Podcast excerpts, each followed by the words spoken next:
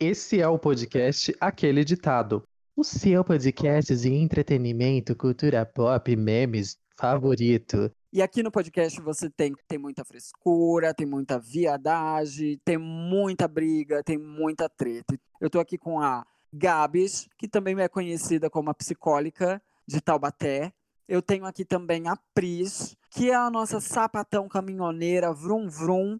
E eu sou Guigo, eu mesmo, a pessoa mais linda desse podcast. Vale dizer, se você está entrando aqui de primeira agora, caiu de paraquedas, é bem simples. Primeira coisa que você tem que fazer é já seguir a gente aqui nessa plataforma de streaming que você está ouvindo a gente. O Aquele Ditado está disponível nas plataformas de streaming Spotify, Deezer, Apple Music, Google Podcasts. Eita, pera lá. Não esqueça também que a gente posta o episódio no YouTube, hein? Então vai lá, deixa o seu like, se inscreva no canal, compartilhe com os amigos, com todo mundo que você conhece. E marque a gente. Corre, segue a gente nas nossas redes sociais. Como Facebook, Twitter e Instagram, arroba podcast Aquele Ditado. A gente sempre está publicando conteúdos, inclusive antes mesmo do episódio sair nas plataformas de streaming, a gente está soltando um trailer lá, que é como vocês vão ficar sabendo sobre o tema que a gente vai falar. Você descobre o convidado da semana, se tiver. Os episódios saem toda segunda-feira, eles são semanais. Então bora começar logo essa bagaça. How to play DJ? Está começando mais um episódio, agora com a segunda temporada do podcast. Alô, alô, alô. Está começando mais um episódio da nossa segunda temporada do podcast. Aquele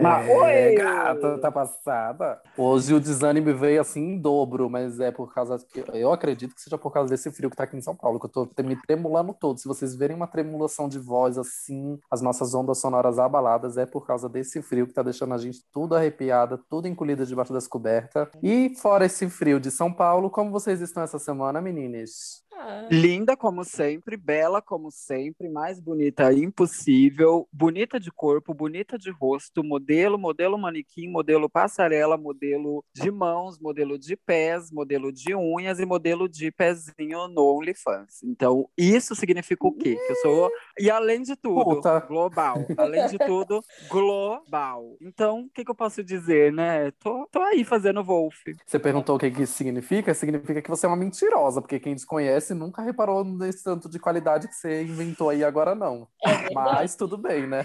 E você, Prise? Ai, eu tô uma coisa Olha lá, ela, bem... ela, ela já. Ó, a gente não tem nem dois minutos de programa, ela já tá batendo no microfone de novo. Ai, eu tô uma coisa assim, é... Fugir de casa, esqueci de levar roupa decentes durante essa semana toda, por causa do frio. E é isso, não tenho muito o que falar. Hoje não tô belíssima igual o Guigo, mas quem sabe um dia. Ai, amiga, o importante é acreditar. A Gabi está até hoje falando nesse podcast que ela é bonita e, e, enfim, quem é, Não. quem é a gente, né? É Amiga, verdade. mas olha, deixa eu te contar uma coisa, Pris. Não queira estar nesse- nesses critérios de beleza aí da Gigo, porque são baixos, viu? É por, por isso que ela, que ela tem essa consideração, porque os critérios dela são baixos. Minha querida, eu sou global, eu só tenho isso pra te falar. E se você começar a me irritar, eu vou querer dois seguranças pra me acompanhar até o ponto de ônibus, que eu não sou obrigada a ficar ouvindo isso. Tá. E apesar desse frio, eu tô aqui belíssima, ninguém perguntou, mas eu vou falar que eu estou muito do que bem. Porque Ainda bem que ela tem essa noção, né? Eu eu estou aqui porque todo mundo não quer saber, né? né? Eu estou, eu estou aqui muito daqui bem, com as minhas unhas de acrejal no meu pé, balançando ele assim com a minha perna cruzada, e tô aqui prontíssimo para falar sobre o que vier aí, sobre o que der e vier. Mas é isso. O que, que a gente vai falar hoje? Ah, e hoje a gente tem assim, a- gente vai resgatar um assunto que a gente já falou aqui nesse podcast há um tempo atrás, só que dessa vez a gente vai nichar. O que, que é nichar, para quem não sabe? Nicho. Para quem não sabe o que, que é nicho, do latim Nichar. nix. Do latim nix. E Nichar nix é perder- faz um Ai, que nada a 50. ver, gente. Ela Nossa, não que... perde ela, tempo, né? ela viajou agora, meu pai. Não, mas hoje a gente vai falar sobre teorias da conspiração, mas muito mais voltada para a parte dos artistas, da música, da indústria, do entretenimento, porque tem muita bafo, assim, muito, muita coisa pesadíssima para falar. Então se prepara que a gente vai jogar várias informações para você novinha, milênio, que não tá sabendo, ficar sabendo para para você que não sabia até hoje quem era Whitney Houston, vou te contar quem é Whitney Houston. Para você que só acha que Britney começou com qual é a última música da Britney? You Better Work Bitch. Para você que achava que Britney começou é, no mundo da música com Work Bitch, você vai descobrir que tem aí 20 anos de carreira para se falar, viu, gato? Ah, isso, esse, esses assuntos assim sobre mercado fonográfico, eu confesso que eu não domino muito, porque eu entendo mais do mercado pornográfico, que é o meu nicho específico de atuação. Mas eu vou tentar, eu vou tentar. Hum. Nossa, B, passada, pesou o clima. Nossa, pesou, pesou, pesou. Não pesou, Pris? Pesou. Nossa, pesou, pesou. As pessoas vão, vão pensar o quê? Coitada da, vi, da vida. Gente, comprem meu pack. Tá de boa eu, no pra eu- X vídeos, abre lá e dá de cara com o Gabs. Coitada dessas pessoas. Gente, Nossa, comprem meu Eu preferia pack. pra- estar assistindo a Tidinha no ídolo. Eu Tu jura? Gente, comprem meu pack pra eu comprar um aquecedor, pra eu não ter que ficar com minhas, minhas partes sumindo nesse frio. Ai, Tá muito chega, triste. não sou obrigado a ouvir isso. Roda a vinheta. Peraí, essa foi a introdução? não, mulher, não. Corta, corta. Exclói, exclói. Cadê a vinheta? Tá bom, vamos lá. Ah, vamos começar. 3, 2, 1, vai. Pera, posso, posso, pera. Posso sugerir uma coisa? Ah, Pode, com certeza. Ó, eu vou fazendo, vocês vão falando. é, eu ia fazer essa sugestão. Peraí, vamos lá. Olá, olá, olá. Não, não era pra ser assim, não. Tô sentindo que eu tenho que fazer de novo, tô esquecendo alguma coisa. Calma aí. Me perdi. Ai. Ai, é difícil. Ai, meu culto. Segue, o- segue o baile. Toca o programa, que eu tô cheia. Nós que lutes.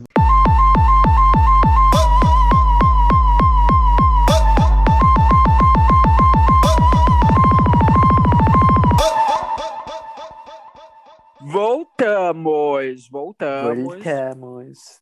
E E aí, esse assunto, diga, diga esse assunto, ele tem muita coisa, né, para se É. falar. A primeira coisa que eu quero saber é se tem algum assunto assim muito polêmico, muito marcante, alguma teoria, além da teoria mais clássica e antiga que é do Elvis não morreu, que, que vocês tenham conhecimento assim que foi uma teoria que bugou vocês, é uma teoria da conspiração muito pesadíssima que assim vocês ficaram em choque. Ah, eu tenho. Não, na, na verdade, peraí, a gente vai falar Não. sobre teorias da conspiração, mas teve uma coisa que levou a gente a fazer esse episódio, né? Verdade. Sim, é verdade, A gente- é verdade. Que, que tudo, é, tipo assim, existiam as teorias, assim, que todo mundo falava que, que existiam alguns sinais que mostravam que isso era um fato que estava acontecendo, mas a gente não tinha uma, uma comprovação real vindo da própria pessoa alvo, né, dessas, dessas notícias. Sim. E a Sim. gente finalmente teve, e aí a gente decidiu fazer esse, esse, esse episódio justamente por essa situação que está ocorrendo res- agora, nesse momento, por esses dias, que é o fato de todo o abuso que a, a Britney, a, a dona Britney, Uhum. sofre ao longo de todas essas décadas, esses anos e milênios, né? Por parte da, da família, produtora e afins dela. Que também não deixa de ser uma, não deixa de ser uma puta de uma teoria da conspiração, né? Era no começo, né? Antes de Na verdade, é, é, é isso mesmo, assim. Na verdade, começou com uma teoria e olha só como a gente às vezes não, não presta atenção, né? O fã, ele tem um- uma função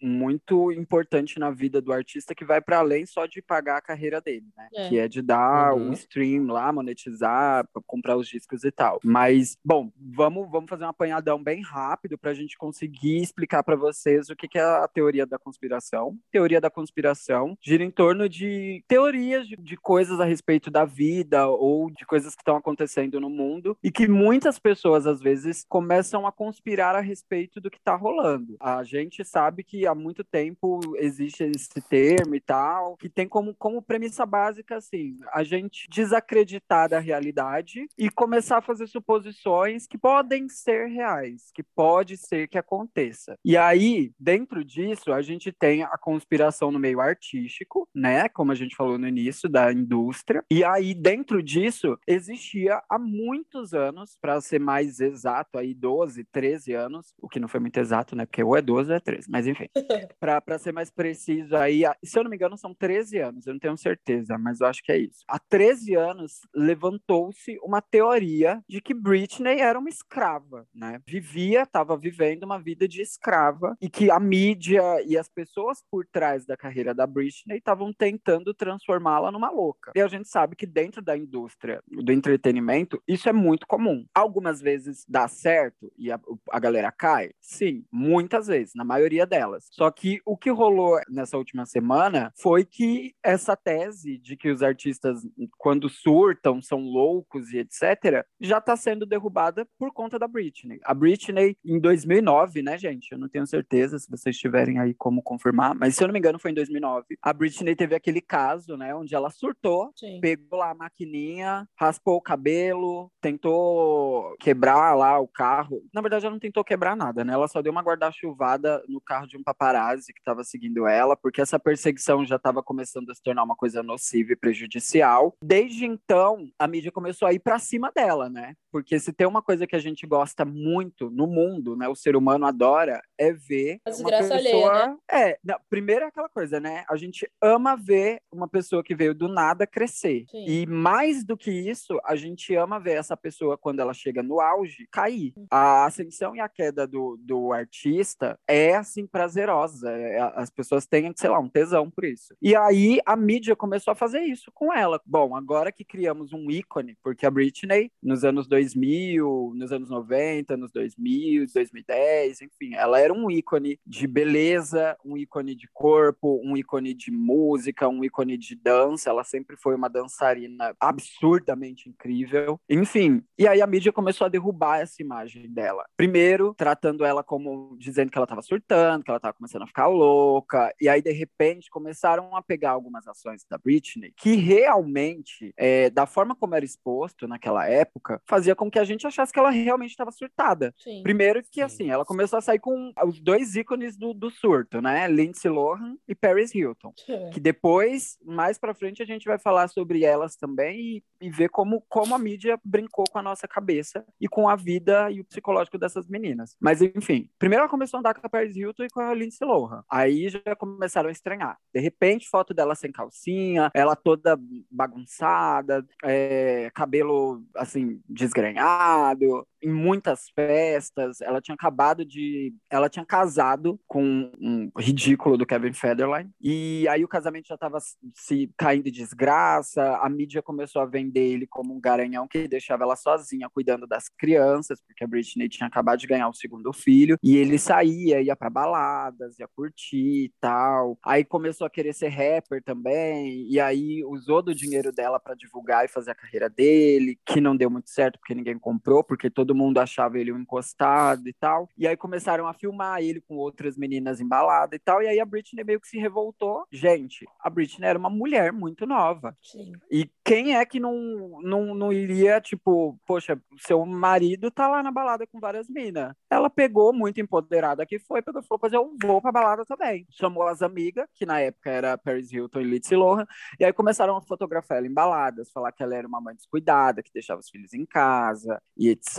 E aí, ela, aí veio o divórcio, que foi a primeira facada. assim. A mídia começou a vender a Britney como essa louca, e que agora estava divorciada, e que o Kevin Federline estava defendendo a tese de que a Britney era uma doida, e aí começa o, o, o primeiro surto. E, gente, eu tô falando aqui de forma muito resumida, porque senão vai dar duas horas e eu não termino essa história. Mas, enfim, e aí a, Yes. mídia come, a mídia começou a vender é, ela como doida, e ele, que estava casado com ela, recente, separado, começou a cunhar essa tese de que ela era doida. E aí, beleza, doida, descuidada, desvairada, querendo ou não, a mídia já estava tentando derrubar a Britney há muitos anos atrás por conta do Justin Timberlake, que ela teve um relacionamento com ele, e aí depois ele fez uma música meio que revelando o término deles, que foi Cry Me a River, onde ele coloca ela como uma mina traidora, safada e etc. Enfim, e o Justin sempre muito boy lixo também, mas não vamos falar sobre isso agora porque não tem a ver. E aí, enfim, a mídia tratando ela como doida, o ex-marido cunhando essa tese, e aí começaram a pegar vídeos da Britney num, dirigindo com um bebê no colo, e aí, tipo, olha que imprudente ela com uma criança no colo, no, no banco do motorista, ó, doida, doida, doida. Aí a Britney ia num restaurante, e aí ela com as crianças, dando de comer para as crianças, mas ela não tinha zero privacidade, porque era tanto fotógrafo e assustava os bebês. E aí pensa, gente, essa, essa cena já vai deixando você ca- claustrofóbica, né? Tipo, e não é um ou dois ou três paparazzi, eram tipo 50, 60 flashes na cara dela e eles já não tinham mais nenhum pudor, assim, eles invadiam os restaurantes e ficavam na frente da mesa ali, tirando foto e ela ali tentando com aquelas crianças, bebê recém-nascido, muita foto, muita gente, muita coisa. E aí ela tenta fugir com essas crianças, e aí mais um clique dela com o neném de colo na época. E o menino meio que escorrega do braço dela, assim, ele fica meio que, sabe, assim, quando a criança parece que vai torcer o pescoço, assim, foi, foi muito rápido aquela cena, mas captaram aquela cena, e aí pronto. Ela é uma mãe descuidada, louca, imprudente, vamos, vamos fazê-la de doida. E aí o Kevin aproveitou para tirar a guarda das crianças dela. E aí ele tirou a guarda das crianças dela, ou seja, aí a Britney já tava sem os filhos, não tava mais casada, a mídia transformando ela numa doida. Ela tem tendo que trabalhar que nem um camelo, né, que nem uma escrava. E a gente achava, a gente sempre achou que a Britney tinha um determinado controle sobre a sua carreira, mas a verdade não era essa. Foi passando o tempo e aí os pais, aí, enfim, um dos empresários resolveu entrar com uma ação de interdição dela. E o que que significava isso? A Britney não teria mais controle sobre sua vida. É que nem um velhinho quando já tá muito velho que precisa de uma pessoa para cuidar da vida, da carreira, do trabalho trabalho, das contas e, e de tudo. Entraram com uma ação para cuidar da vida da Britney e ela não teria mais acesso a nada. Desde então. Eles isso... aproveitaram, tipo, aquela, aquela história, todas aquelas, aquelas histórias de que ela de que ela estava surtada de 2007, né? 2007, uhum. 2007, 2007 por aí. Isso. É, eu falei que foi 2009. Poder, é, é, dessa época. Eles aproveitaram isso para alegar, né? Tipo, que ela realmente estava é, não tinha, não tem condições de tipo de se manter, de, de, de enfim, de, de administrar a vida dela sozinha por conta disso, né? Exatamente. E aí a primeira pessoa, começaram. e aí a primeira pessoa que fez isso é um cara muito barra pesada lá da gringa de Hollywood. Ele já é conhecido por ser muito barra pesada, ele já esteve envolvido com outros escândalos de outros artistas, onde ninguém sabe de onde esse cara vem. Ele só simplesmente entra na vida do artista e aí o artista vira uma loucura. E esse cara é quem estava apoiando a Britney em todas essas ações que faziam ela parecer doida, tipo, ele que apoiava ela ir para baladas, ele que é, dava drogas para ela e etc. E aí, de repente, ele entrou com essa ação, né? Os pais da Britney nunca foram muito presentes até então. Tanto é que a Britney, quando começou a carreira, ela tinha uma babá. Isso, inclusive, tem um documentário lá na Globoplay que você pode assistir e tal. Mas, enfim. E aí, esse cara entrou com essa ação, conseguiu interditar ela. E, a princípio, todo mundo achou que era uma boa, porque ela realmente parecia muito surtada, né? Só que o que ninguém sabia é que esse cara estava mantendo a Britney em cárcere privado. Ela não podia sair de casa, ela não tinha mais celular, ela não via os pais,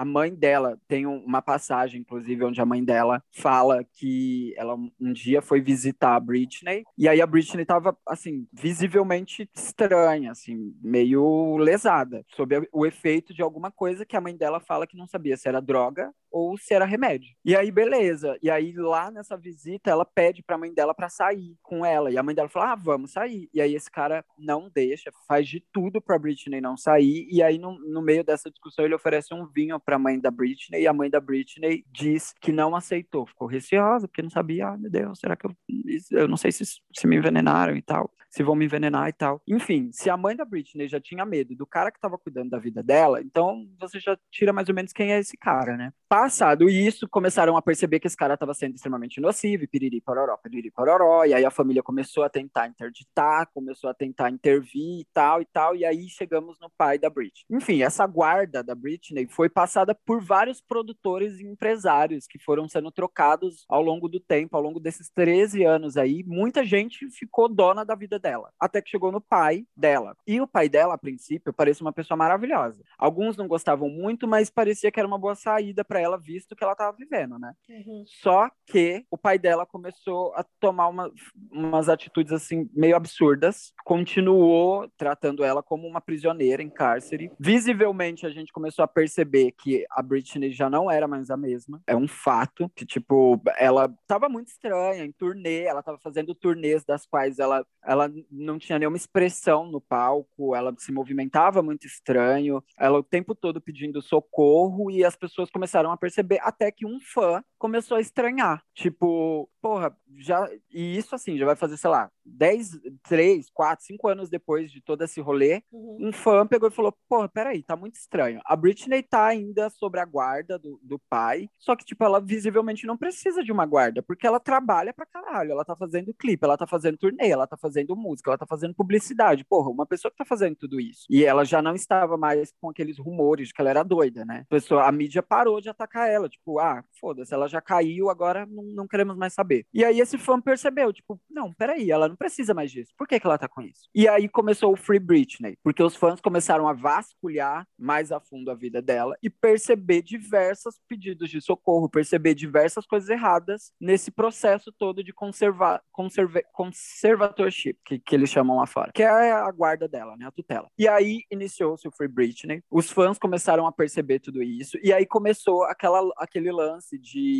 é, Britney, se você tá passando por alguma coisa, posta uma rosa. E aí a Britney, no, na, nas, passava uma semana sem postar nada, na semana seguinte ela postava uma foto com uma rosa, ou vestida de rosa, mandando mensagens subliminares, né? E aí esse movimento começou a tomar mais força, até que veio um, um documentário que é muito forte, e ali você percebe claramente que a Britney, assim, tá pedindo socorro, que é o Britney for the Record. Não sei se vocês já assistiram, mas tem no, na internet, vocês conseguem assistir ele inteiro no YouTube, se eu não me engano, tem legendado também, onde é, mostra os bastidores ali daquele penúltimo disco dela, o Circus. Não sei se vocês conhecem. Aliás, vocês gostam de Britney, gente? Porque eu tô aqui fazendo todo um apanhadão e não sei se vocês gostam gosto, de Britney. Gosto, gosto. Não tenho tanto conhecimento yes, da carreira dela, mas eu gosto. Mas você conhece o Womanizer, Womanizer, Woman, Woman. É, Womanizer, like a circus. Então, essas músicas vieram desse álbum. Antes disso, teve aquele álbum lá, o Piece of Me, lá da Britney, que foi onde a, foi a ascensão dela de novo para o mercado. Uhum. Todo mundo dizia que ela já estava acabada, que ela nunca mais ia conseguir fazer sucesso. Ela veio com aquele disco, fodão, cheio de música boa. Ela ganhou todas as premiações, ganhou sete, VMA, sete prêmios, sete categorias no VMA. E aí ela aparentemente estava bonita de novo, porque ela estava meio acabada. E aí, de repente, ela parece bonita, em forma, ganhando prêmios e tal. E aí, na sequência, ela lança o Circles. E aí, nesse Circles, vem esse documentário. E nesse documentário, você descobre que ela estava bem, pero não mútil. Porque, inclusive, eles mostram os bastidores do clipe de Womanizer. E eu vou explicar para vocês por que, que eu tô falando disso. Nos bastidores do clipe de Womanizer, a, o pai da Britney eh, virou empresário, virou tudo dela, né? Comandando tudo dela. E ele tá ali o tempo todo no documentário em cima dela, né? E aí ela tem a ideia da música e ela tem a ideia de como ela quer o clipe. E aí ela fala pro pai dela, e aí o pai dela, ah, ok, parece que isso vai vender, vamos fazer. E aí eles vão fazer o clipe. Durante o clipe, ela fala alguma coisa sobre. Eu, eu não lembro se é peruca, eu não, eu não lembro o que, que ela quer usar, e aí o pai dela meio que começa a dar, barrar, assim, tipo, não, eu acho que você não precisa disso, não, eu acho que você pode fazer assim e tal. E aí ela, mas pai, eu quero. Aí ele, não, que não sei o quê. E aí chega uma hora que vem a incrível fala, que é assim, tipo, poxa, Britney, será que você pode, por um instante, fazer o que a gente tá falando? Deixa de ser egoísta, faça só por uma vez a nossa vontade. E aí a Britney, claro claramente sai andando e aí ela fala: Mas eu nunca fiz a minha vontade, eu só faço a vontade de vocês. E aí ela senta e fica ali, parada, assim, estática. Tipo, mas eu sempre fiz o que vocês me. Eu só faço o que vocês me pedem. A minha vontade nunca foi respeitada. E ali foi muito forte. Enfim, esse foi o, rolê do, do Free Britney. E aí começou. E aí muitas coisas começaram a vazar, muitas conspirações a respeito. A Britney, os fãs começaram a perceber que quando era ela e quando não era ela nas redes, porque, sei lá, a Britney tem uma linguagem muito específica para as redes. Ela tem os emotes que são característicos dela. Ela sempre finaliza um post com emote emote, e aí alguns posts apareciam do nada no Instagram dela, só que não tinham esses emotes, então você falava, ó, oh, isso não foi a Britney, isso foi. Britney, posta uma, um girassol, e aí ela aparecia com uma camiseta de girassol. Britney, é, faça sei lá o quê, e ela fazia e tal, e aí começou esse, esse, essa teoria da conspiração de que realmente ela estava em cárcere, que ela estava pedindo socorro. E aí corta para a semana passada, aliás, para o julgamento que começou, muitas vezes a Britney pedindo, pedindo, enfim, basicamente ela só não quer mais que a família cuide da carreira dela, que a família cuide da tutela dela, ela quer que esse dinheiro dela seja, enfim, um banco administre o, o dinheiro dela. Ela não quer mais que os pais e a família administrem o dinheiro dela. E aí começou essa briga. O que as pessoas não percebem por que, que esse julgamento tem durado tanto tempo é porque, querendo ou não, a Britney ela paga a defesa e a acusação, né? Porque como é o pai dela que administra o dinheiro dela, é ele quem escolhe o advogado dela. E é ele quem paga e escolhe o advogado dele, que vai acusar ela e dizer que ela precisa continuar. Pesado. Então isso se arrasta por muito tempo, né? E agora, ao que parece, ela conseguiu o direito Um outro de que o- um, de exatamente assim. E lembrando, tá? Ela já vinha tentando falar, colocar a voz dela em julgamento, ela ir para o tribunal falar já há algumas semanas, mas todas as vezes em que ela ia entrar em chamada para falar, magicamente dava um problema no sinal de rede de internet da Britney e ela não conseguia falar. É, o diferencial dessa última sessão que teve é justamente isso, que agora ela tem direito a ter um advogado que não seja escolhido pela família dela, e ela teve a possibilidade de poder falar e dizer a- com a própria voz dela, tipo, tudo que ela estava passando e vivendo, e é, coisa que antes ela não tinha essa oportunidade, não davam essa oportunidade para ela. E aí Gente, esse você áudio viu- saiu, espalhou para todo mundo, todo mundo ouvia ela falando todo, sobre Você toda a viu, Gabi?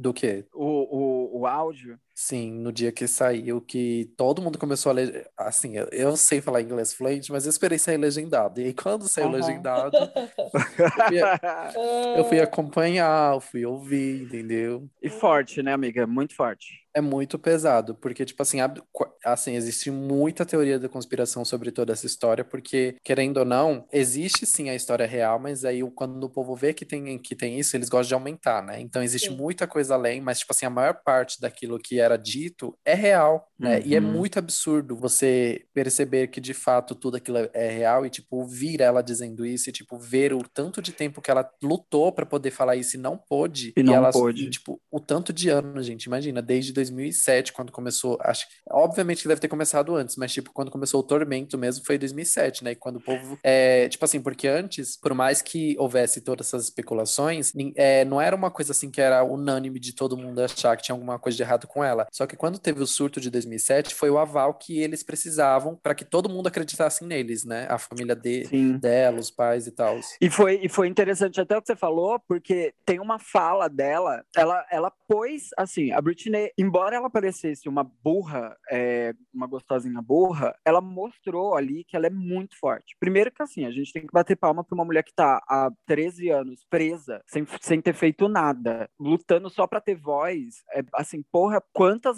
qu- Gente, a gente vê pessoas no Big Brother que ficam loucas em três meses de confinamento, imagina 13 anos 13 de anos. confinamento Nossa. sabe? Tipo, ela foi muito forte. E isso que você falou, Gabs, é muito foda, porque ela fala num, num dado momento, ela usa a Paris Hilton lá no, no tribunal, ela usa a Paris Hilton, porque a Paris Hilton tem um documentário onde ela conta que, enfim, ela, quando era mais nova, os pais internaram ela num internato e que lá abusaram dela sexualmente e tal, e que todo mundo, quando saiu o documentário, falou que era jogada de marketing, que ela era uma doida, que era a história dela, que era mentira e tal. Inclusive, esse documentário também tá no YouTube, todinho, dá pra vocês verem lá. É a Paris contando a história dela e mostrando que ela também não é uma mulher burra. Ela só sabia que para alcançar o que ela queria, ela ia precisar se fazer de burra, porque mulheres burras vende, né? Lá no- nos Estados Unidos e aqui no Brasil também. E aí, enfim, ela cita a Paris Hilton e fala, tipo, porque muita gente ficou falando antes, e um dos argumentos era que, tipo assim, não, isso é história, a Britney nunca falou nada sobre esses abusos, é história dela e tal. E aí a Britney, no, no juiz, lá no, no tribunal, ela fala, tipo, ela usa o que aconteceu com a Paris, ela fala, tipo assim, gente, óbvio que eu não poderia falar, porque pensa, se a Paris, que tá solta,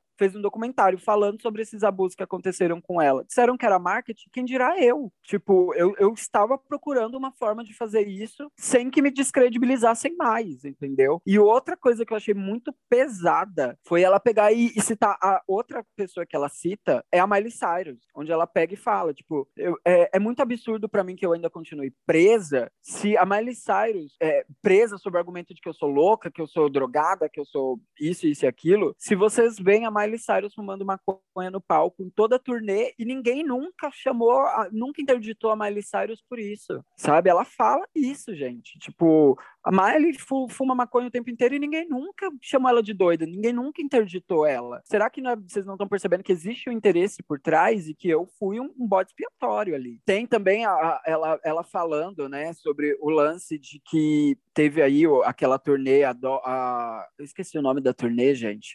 Essa última turnê que ela anunciou, fizeram todo o anúncio e tal, tem aquele vídeo horrível dela indo lá na festa de lançamento e tal, subindo, uma, um monte de gente, um monte de repórter, plateia, tudo, para ela anunciar a, a nova turnê em Las Vegas. Eu esqueci o nome da, da turnê, gente.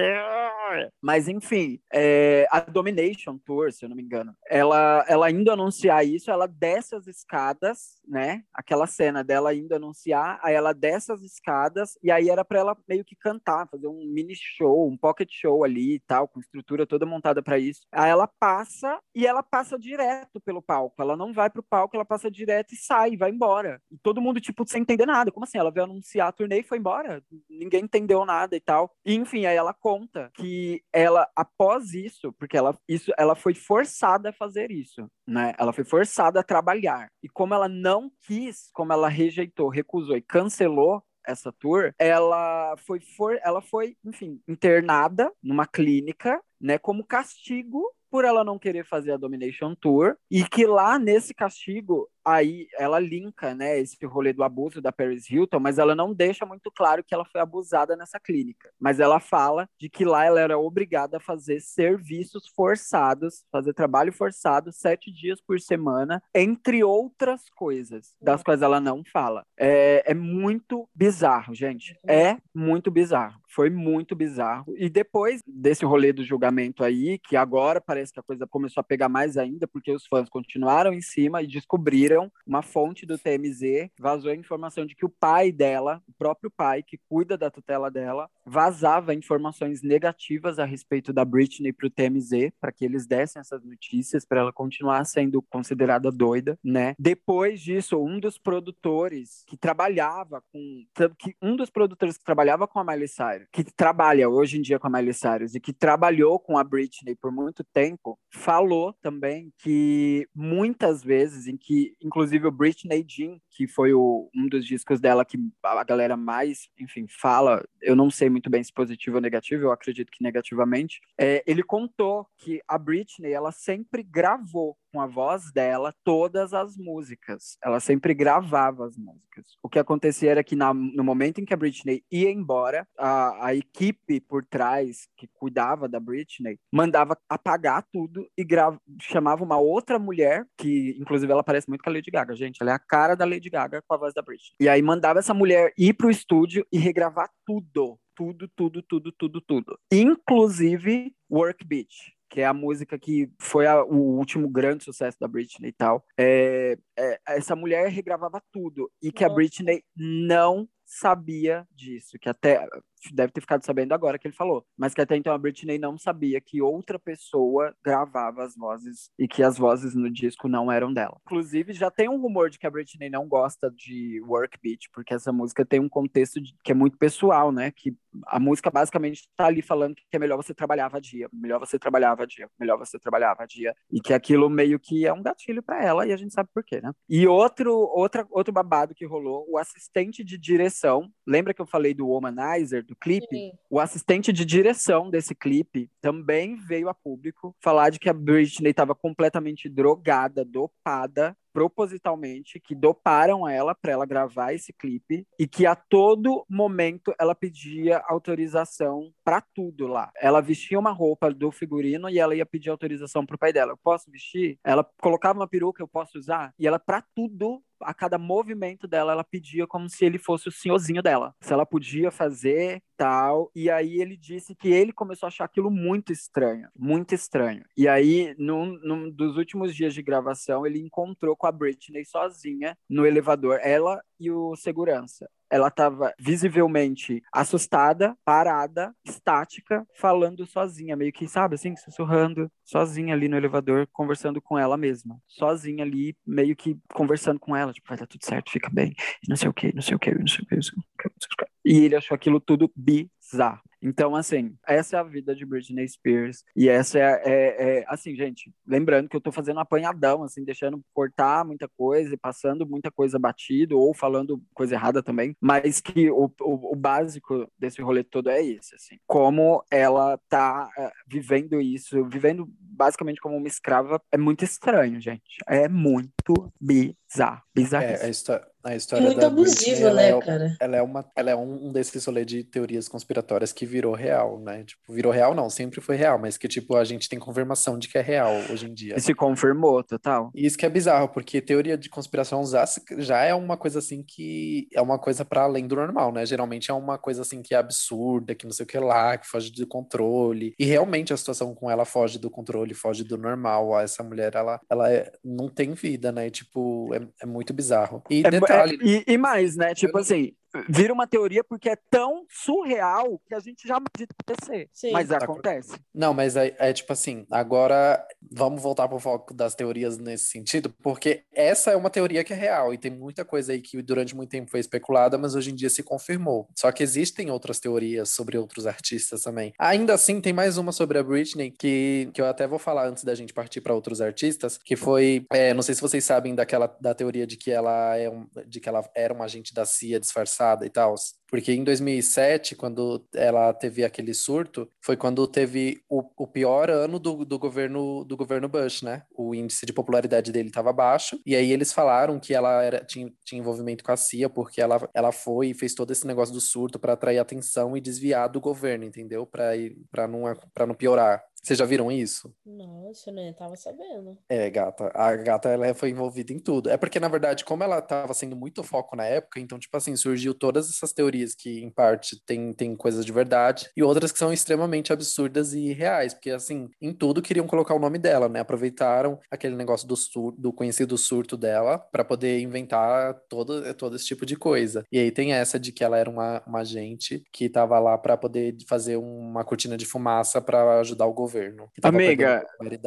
Depois do que já se confirmou, nada mais pra mim é impossível, sabe? Depois do que veio à tona de todas essas histórias, tipo, nada mais pra mim é, é muito surreal ou impossível ou improvável. Inclusive, existem diversas teorias onde o governo e o, a indústria do entretenimento estão sempre muito ligados, muito ligados. Então, assim, gata, não duvido. Não, mas me- eu até acredito nisso, só que não nesse caso da Britney, né? Até porque a gata não ia estar fingindo durante tantos anos assim, né? Impossível. Exatamente, mas não duvido também, se me contarem amanhã que era real, que ela foi só, eu acho que não uma espiã, mas eu acho que ela foi um modelo estratégico de, sei lá, de cortina de fumaça, pe- pegar a gata mais conhecida, a queridinha da América, porque a Britney tinha esse contexto lá nos Estados Unidos, né? Ela era a queridinha da América. Então, pegar a queridinha da América, e destruir a queridinha da América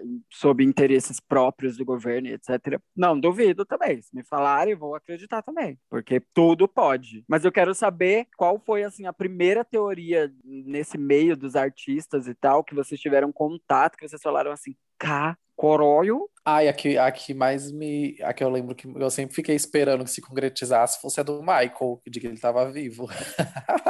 E que até hoje existem rumores, né? Existem É, rumores disseram ninguém que viu esse- o caixão aberto. E, e desse- e disseram que esse ano ele voltaria, né? Vamos ver, tô esperando. Eu acho que Ai, uma não teoria, sei, com corona. Se bem que ele sempre andou de máscara. né? Ele sempre andou É. prevenindo. Acho que uma teoria que vocês devem saber muito é da teoria da Avril Lavigne, né? Que falaram Ah. que ela morreu no início dos anos 2000, que foi substituída, né, por uma atriz contratada, que falaram que era a tal de Melissa, acho que é Melissa Vandella, alguma coisa do tipo, que ela teria sofrido depressão e tido dificuldade de cobrir a agenda, né? Aí Aham. a equipe foi e contratou uma sósia pra ela e acabou se tornando, sei lá, uma suposta a Avril atual. Gente, Sim, falam isso por que- conta da mudança dela, né? Sim. Porque ela era toda rockzona, de repente virou uma patezinha de rosa, usando rosa e piriri. Ai, É, porque. eu amo é por- teoria da, da, da Ivy. Não, e tipo assim, ele, essa daí ela é salientada com várias coisas, né? Tipo, ah, o nariz dela que é de que tá diferente,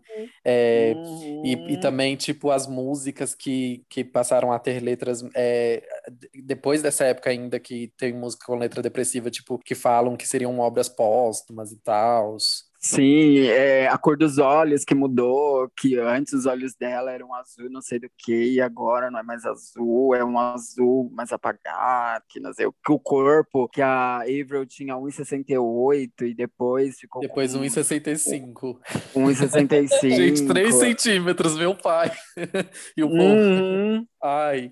E aí tem, tem Ai, o rolê amiga, também da, de, de que a capa do álbum traz um simbolismo por causa que ela tá com uma roupa preta e uma cruz vermelha. E aí significa que é luta, que teve luta e sangue, que aí seria por conta da morte dela, do suicídio e tal.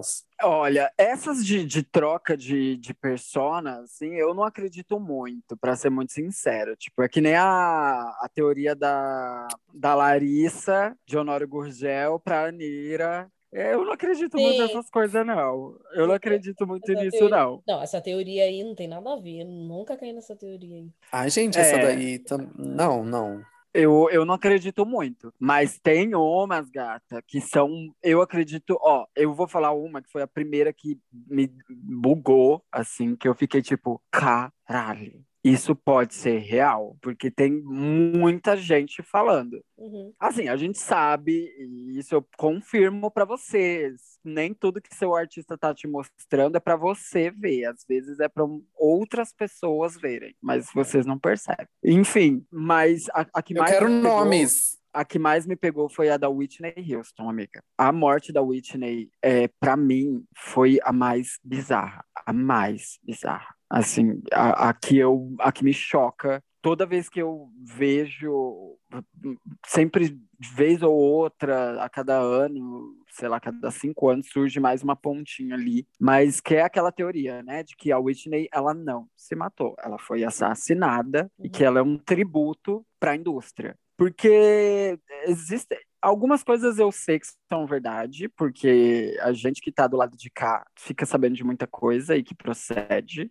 e outras não. Mas, por exemplo, é, esse rolê de que a. Não sei se vocês já viram, né? Ah, que a Whitney morreu é, afogada na banheira, se matou lá na banheira Uhum. de um hotel, é, tava tendo uma festa no, no- na casa dela, no apartamento dela, e aí de repente, no dia seguinte, ela foi encontrada morta lá naquela banheira daquele hotel. E, e aí, enfim, várias pessoas, vários artistas falam que isso não é real, que tem mais história por trás. E aí o que pegou pra mim é, primeiro, tem uma entrevista da Whitney na Oprah que eu recomendo que todo mundo veja, que já é de algum há muitos anos atrás, ela já dando indícios e falando algumas coisas sobre essa indústria da música e de que ela tinha muito medo. Aí ela fala um pouco sobre a relação dela com Bob Brown. Para quem não sabe, Bob Brown foi o marido da Whitney e foi ele o responsável por afundar a Whitney nas drogas. A, a Whitney,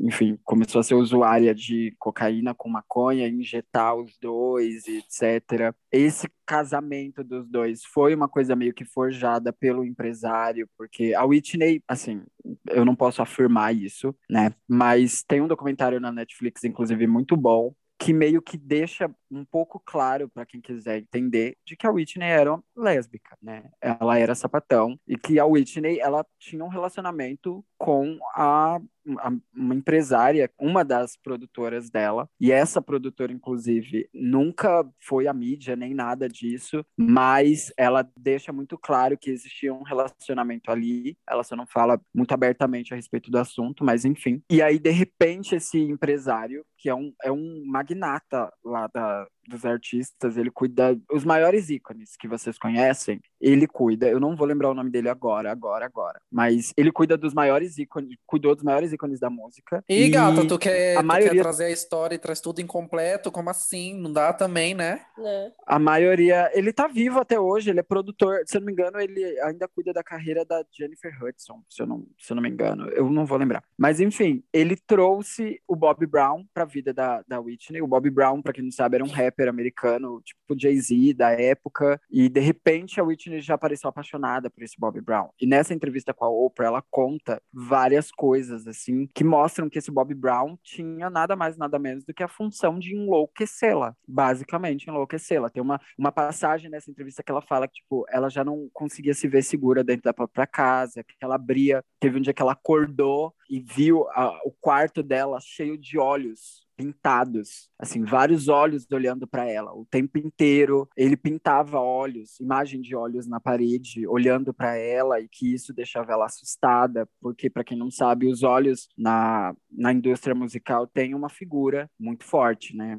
Não é à toa que, se vocês prestarem atenção, 90% dos artistas que vocês conhecem já fizeram ou fazem fotos com referência ao, ao um olho só né? É, tem a capa lá do álbum da Katy Perry com o olhão lá, tem a, a, Lady Gaga com aquele meia meia meia, sabe aquele sinalzinho que ela faz com o dedo e coloca na frente do olho, assim, que basicamente é o meia meia meia e o olho. Não sei se vocês já prestaram atenção nisso, mas Sim, enfim, na esse, verdade, esse... na verdade, esse olho ele representa um, um, controle, né? Tipo assim, esses são os artistas que eles são controlados por, por alguém. Por alguém, exato. Por Ai, Gabi, ainda bem que você falou. Existe uma corporação corporação que, que, que faz isso mundialmente, né? que é aí o que alguns chamam de a nova ordem mundial, mas que não tem nada a ver com a nova ordem mundial. Mas enfim, é, esse olho ele tem uma simbologia que é do, do Egito, que é o olho de Horus, que enfim, aí vocês vão ter que estudar porque quer, quer, quer ser para ser André Surak tem que estudar. E aí ela fala sobre esses olhos, que ela ficou muito assustada e etc. Então corta para isso, corta para ela morta e aí tem uma e corta para a entrevista da melhor amiga da Whitney no acho que é no Letterman, acho que é no Letterman, é aquele repórter que morreu da CNN, que ele era tipo o Jô Soares da CNN, acho que não é o Letterman. Mas enfim, e ela dando entrevista para ele falando que é impossível. Ela fala, tipo, eu posso ser morta, eu posso aparecer morta amanhã, mas eu vou falar. É impossível que a Whitney tenha se matado. Eu tive conversas, diversas conversas com a Whitney, e ela sempre teve muito nojo das banheiras de hotel. E eu falava para ela, mulher, mas você é rica, milionária, você fica nos melhores hotéis, como você tem nojo das, das banheiras e tal? E aí a Whitney falava para ela que, tipo, não tem nada mais nojento do que se sentar onde já se sentaram nu, assim, sabe? De que quantas bundas, sabe aquela coisa? Quantas bundas passaram Sim. por essa banheira? Você acha que eu vou me sentar minha bunda aí? Eu não. Então, aí ela fala, tipo, a Whitney sempre teve muito nojo de banheiras. Ela jamais se mataria dentro de uma banheira. Jamais. Isso é impossível. E aí ela fala, e outra coisa muito absurda, como é que tá tendo uma festa na sua casa, a dona da festa não aparece, ninguém se preocupa em saber onde essa dona tá, de repente descobrem que essa dona tá morta, a festa continua, o empresário sabia que ela estava morta, não parou a festa, mandou todo mundo embora. A festa continuou a madrugada inteira sem que ninguém pudesse entrar na banheira e só 24 horas, não, 24 não, 11 horas depois do acontecido é que chamaram a polícia. E, e não faz sentido. E aí ela, ela, tipo assim, ela rasga o véu da viúva, gata. Ela fala um monte, assim, dando vários indícios de que, tipo, isso não é verdade. Isso é essa indústria que mata artistas e basicamente rola um boato, né, de que quando um artista morre com de uma forma tão simbólica, tão simbológica dessa forma, sempre tem um outro artista que vai surgir para meio que ocupar o lugar desse artista. E aí é onde a gente entra para Jay Hudson. Esse empresário da Whitney, ele tinha acabado de assumir a carreira da Jay Hudson. Vixe.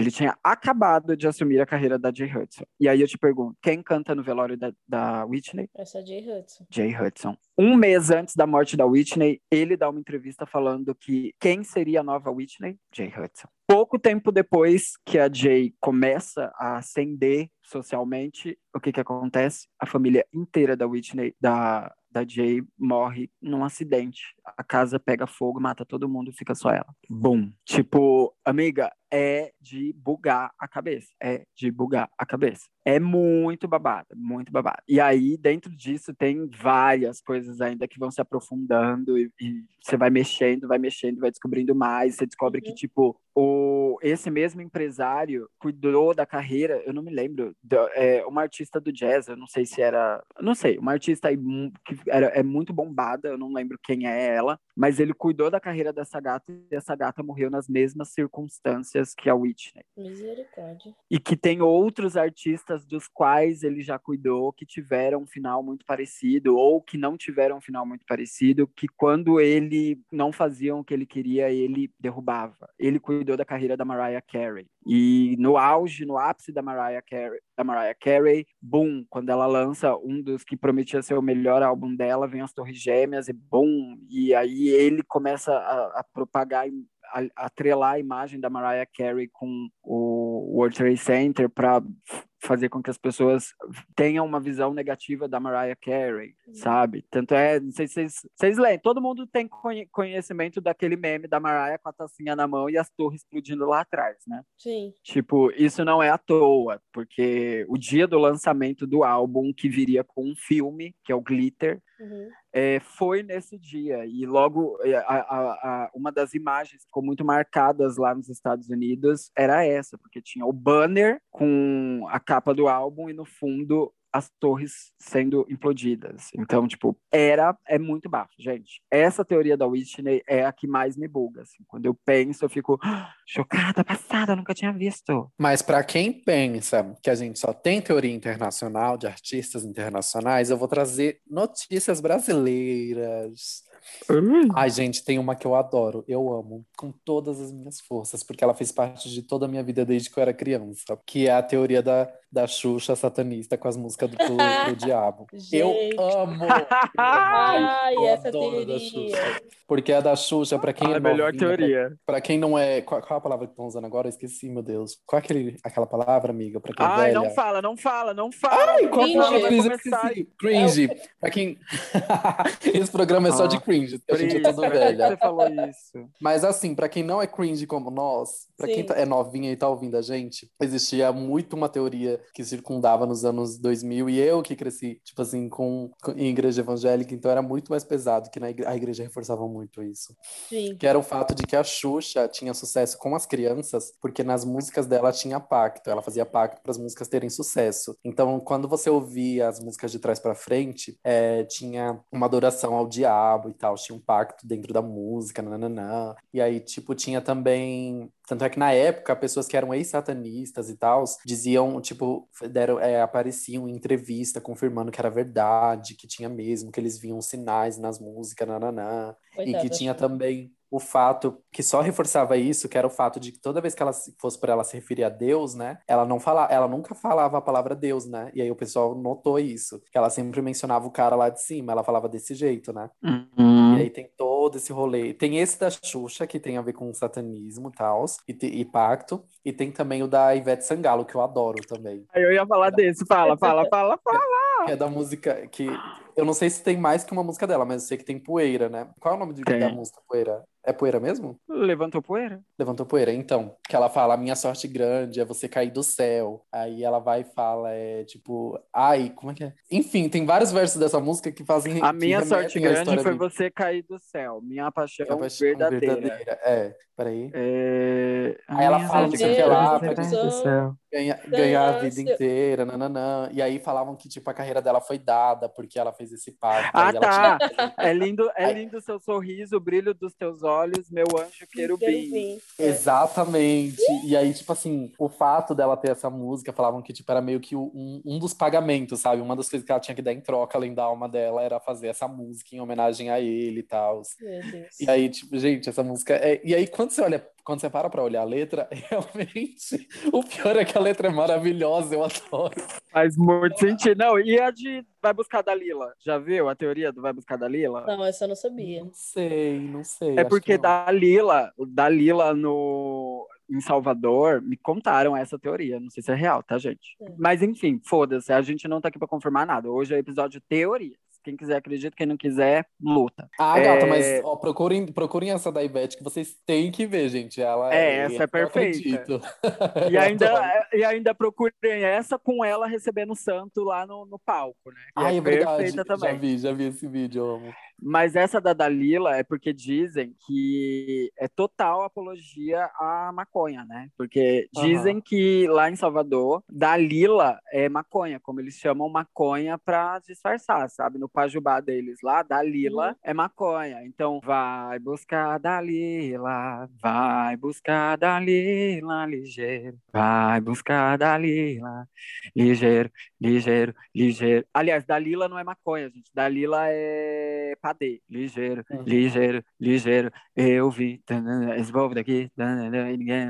Enfim, diz que essa música toda faz referências a- ao uso dela, de, a- ao uso de cocaína. E aí, na sequência, vazou aquele vídeo que, na verdade, ela tá usando bicarbonato. Não tem nada a ver com, com, com cocaína, mas que aí vazou ela antes de entrar no palco usando um pozinho ali, colocando um pozinho no nariz, e aí todo mundo falando, ah, tá aí, e etc. Essa teoria também é babado. Eu, eu lembro de ter ouvido teorias também, não só com artistas assim, mas também com, com brinquedos, né? O brinquedo do, do fofão, que durante a noite ele se tornava um demônio e, e ia pra cima das crianças. Nossa, eu via isso muito na igreja. Que foi bem na Tinha uma época da, boneca.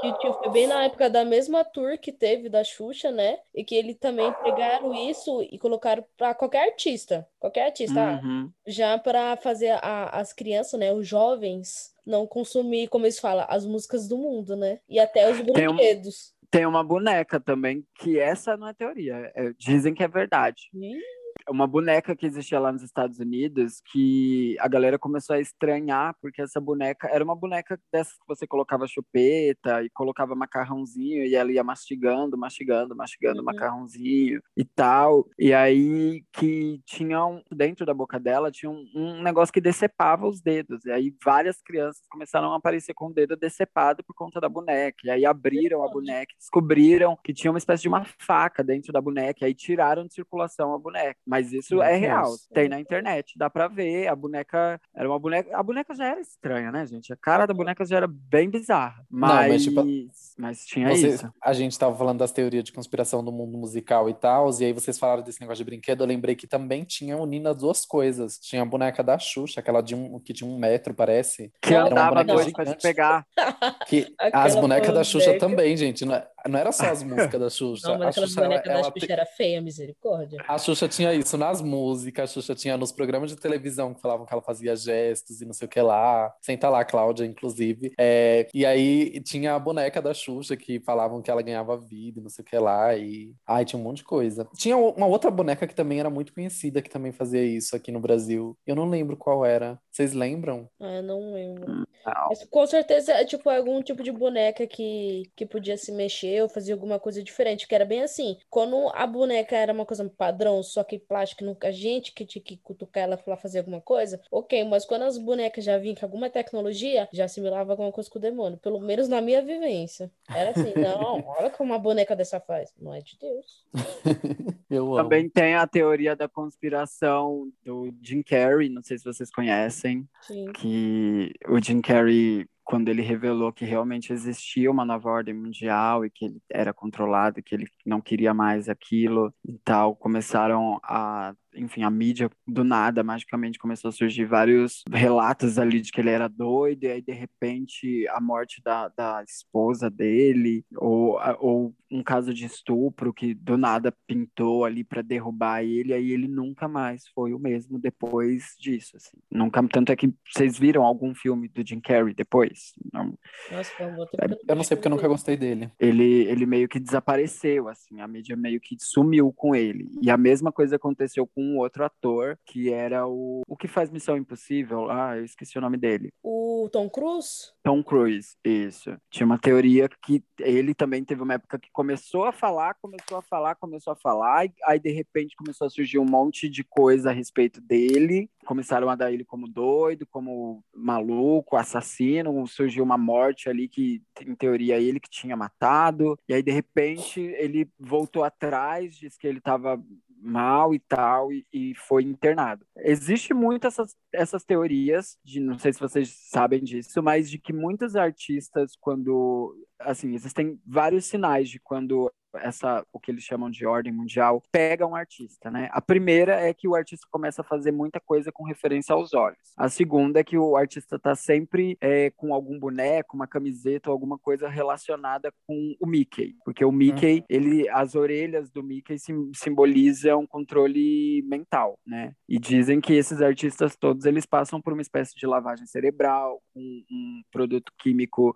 que é usado nesses artistas, que é o MK Ultra, que era um, era um remédio, enfim, foi desenvolvido pelo governo na, na época da Segunda Guerra Mundial, só que depois ele foi abolido, porque chegavam, em algum momento, as pessoas precisavam ser reprogramadas. O que dizem é que quando a gente vê esses artistas todos indo para rehab, para reabilitação, é porque eles precisam ser reprogramados. Alguma coisa que, que enfim, controlava a, aquele estado de hipnose, uhum. né, basicamente acabou. Alguém ou algo é, rompeu com o estado de hipnose. E aí essas pessoas elas começam a ficar desesperadas, pedir socorro, tipo, meu Deus, eu acordei, pelo amor de Deus, alguém me salva, alguém me ajuda, olha o que tá acontecendo e tal. E aí de repente, bum, vem o breaking down desses artistas e eles vão para reabilitação. Ponto sabe? Você, você a Demi Lovato, as... e aí você vê, né? Tipo, Demi Lovato sai, sai da, da reabilitação com uma camisa do Mickey. Miley Cyrus sai da, da reabilitação com uma orelhinha do Mickey. A Ariana, na época lá, aquele rolê lá do, do assassinato lá, que, que teve aquele tiroteio lá no show dela. Pouco tempo depois, a Ariana já aparece usando coisas assim e tal. Então dizem que essas organizações elas meio que te dão alguns avisos e se você não faz o que eles querem, bum, vai acontecer alguma coisa com você e ou você vai ser reprogramado. Né? e tem milhares, você vê milhares de fotos. E aí, quando a, a reprogramação está completa, aí vem a terceira, terceiro símbolo, que vocês também todos já devem ter visto, que é o lance da borboleta monarca. A borboleta monarca é aquela borboleta amarela, com os olhos no, na, na ponta das asas e tal. E aí sempre você vai ver, joga lá no Google, foto de tal artista, sessão de fotos Aí, sei lá, photoshoot. Aí você joga, vai sempre ter. Esse artista vai estar sempre atrelado a essas três imagens: Disney, Borboleta Monarca e o olho que tudo vê, que é o olho de Horus, lá, o simbolismo do, do olho. Uhum. Você falando isso, me lembrei da, da teoria da Beyoncé e a, a Lia, que. Ai, essa é, é a cantora, né? ela morreu num acidente de avião e na verdade fala, né, que ela foi morta, é te teoria de assassinada, né, por ter tentado romper ligações com o Illuminati, né, e que assim a Beyoncé teria substituído ela, né. Exato. Essa é uma teoria babá. Eu já tava eu já tava pensando na Beyoncé também, que eu já ia falar Essa... daquela da, da, dela, da maternidade dela, sabe? É, que ela, que ela começou.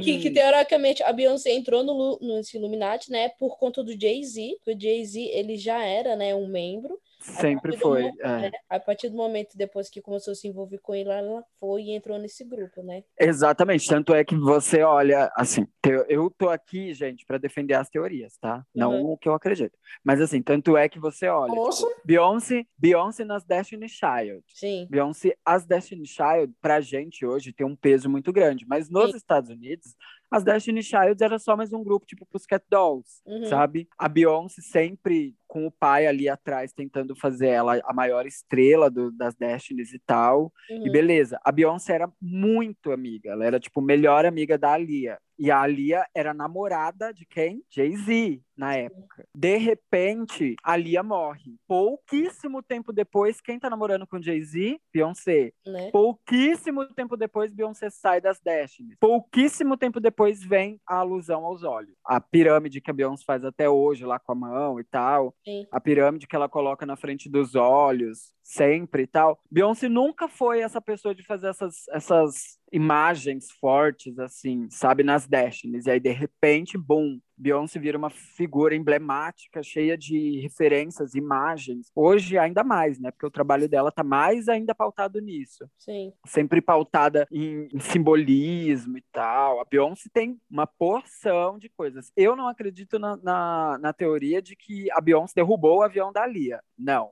Uhum. Mas eu acredito que a Beyoncé é aquela mesma coisa que a gente falou da Jay Hudson Sim. com a Whitney Houston. Porque, tipo, gente, a Lia era, na, naquela época, o que a Beyoncé é hoje. Tipo, Sim. ela era a maior figura negra do, do, do, dos Estados Unidos, assim. Tipo, ela era a diva negra pop da época. E aí foi muito assim, boom, a Lia morre, boom, Beyoncé Jay-Z, boom, Beyoncé solo, boom, ícone Beyoncé. É, gata, tá passada. Tipo, tem duas sobre maternidade da Beyoncé que são. Tem. Uma delas é bem conhecida, né? Que é da, a mais- da, Blue, da Blue, né? É, da Blue, que ela não é filha dela, porque é, tem, a- tem todas as filmagens lá que mostra que a barriga dela, tipo, além de, de demorar muito pra crescer, pra surgir a barriga, a barriga dela cresceu muito rápido em pouco tempo. E ainda, tipo, Entortou? tem- e aí mostra, tipo, quando ela tá em programa, quando ela agacha e não sei o que lá, que a barriga dobra todinha e não sei o que lá. E o fato de que ela isolou toda a ala do hospital quando ela foi ter a criança, né? Tipo, que ela isolou e, e aí só tinha ela lá e a equipe que fez o parto. Sim. Ah, mas, Mas tem gente- uma outra sobre maternidade que eu não sei se vocês já ouviram, inclusive eu não conhecia, foi, foi para fazer esse episódio que eu encontrei ela e eu achei muito,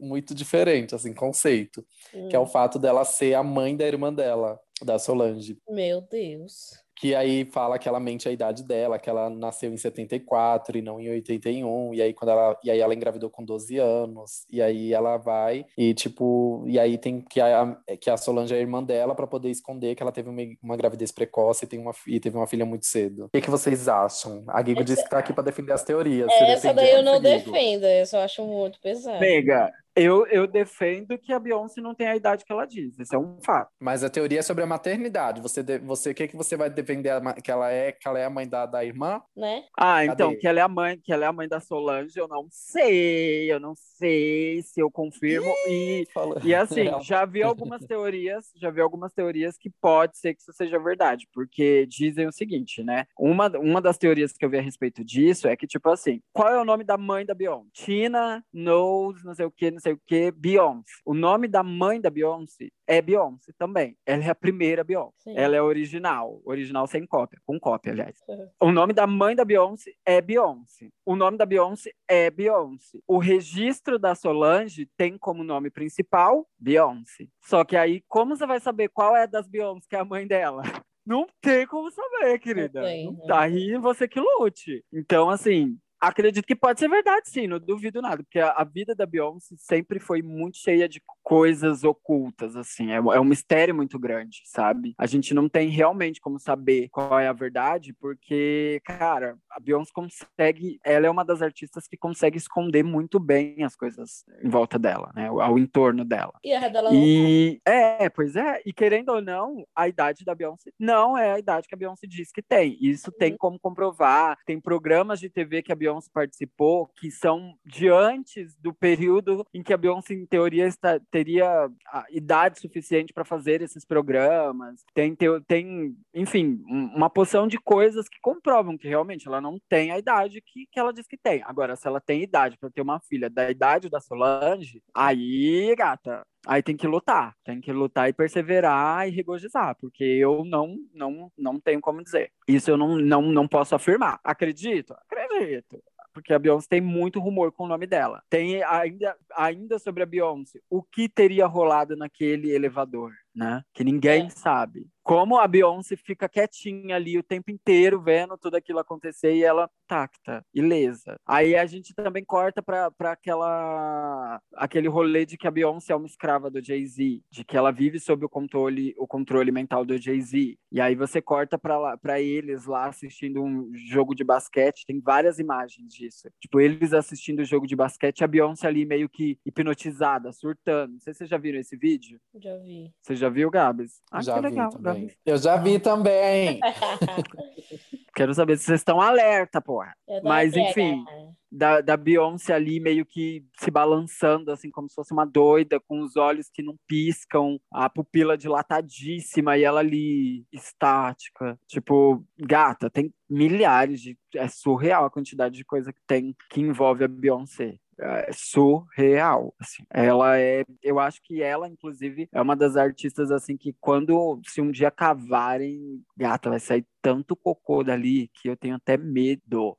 E outra coisa que falaram sobre filhos, aí que vocês estão falando de filho, que não é filho, que é filho, que não é filho. Conte, tem a teoria tudo e não esconda nada. Tem a teoria de que o Bruno Mars é filho do Michael Jackson, né? Vocês sabem dessa teoria? Ah, não, gente, essa, essa é palhaçada. Não. Mas essa Sério? É mentira, Essa eu não sabia. Continue mais. Então, dizem que ele tava no, no, velório lá e que o Michael Jackson tem entrevistas onde ele fala sobre não sei eu não, não, não me aprofundei muito a respeito. Eu vou até caçar aqui para falar com propriedade mas de que ele, ele é filho do Michael Jackson. Dizem que ele é filho do Michael Jackson, sim, e quem disser que não, tá mentindo. E aí, ó, conheça a teoria maluca de que, recentemente, a teoria maluca de que Michael Jackson é o verdadeiro pai de Bruno Mars tem circulado frequentemente na internet. Claro, devemos concordar que a voz, os movimentos e a aparência lembram muito. E realmente, lembram muito. Michael Jackson morreu em 2009, mas há outros fatores que sustentam a hipótese. Segundo a teoria, Michael Jackson tinha um filho mais velho sobre o qual ele canta na música Billie Jean. Aí vamos lá. Billie Jean, it's not my love, it's just a girl.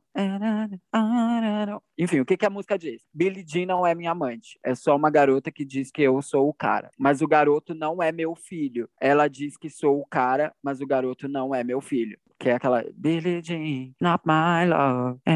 Enfim, no entanto, Bruno Mars nasceu somente em 85, ou seja, esse argumento torna-se inválido. Depois, durante uma entrevista à TV norte-americana, Joe Jackson, pai de Michael, afirmou que o músico teria um quarto filho e que ele era um dançarino barra artista famoso e fantástico. Nossa. Outro motivo apontado por quem realmente acredita que Bruno Mars é o filho perdido de Michael Jackson diz respeito ao nome de batismo de Bruno Peter Jean Hernandes, sabemos que Peter Pan era Peter Jim. Peter Pan era um dos personagens favoritos do rei do pop, o que pode ser uma clara referência ao deserto. Por último, uma foto postada por Bruno Mars em 2010 mostra que Michael Jackson, Michael Jackson conhecia Pete Hernandes, o pai de Bruno Mars. Hum.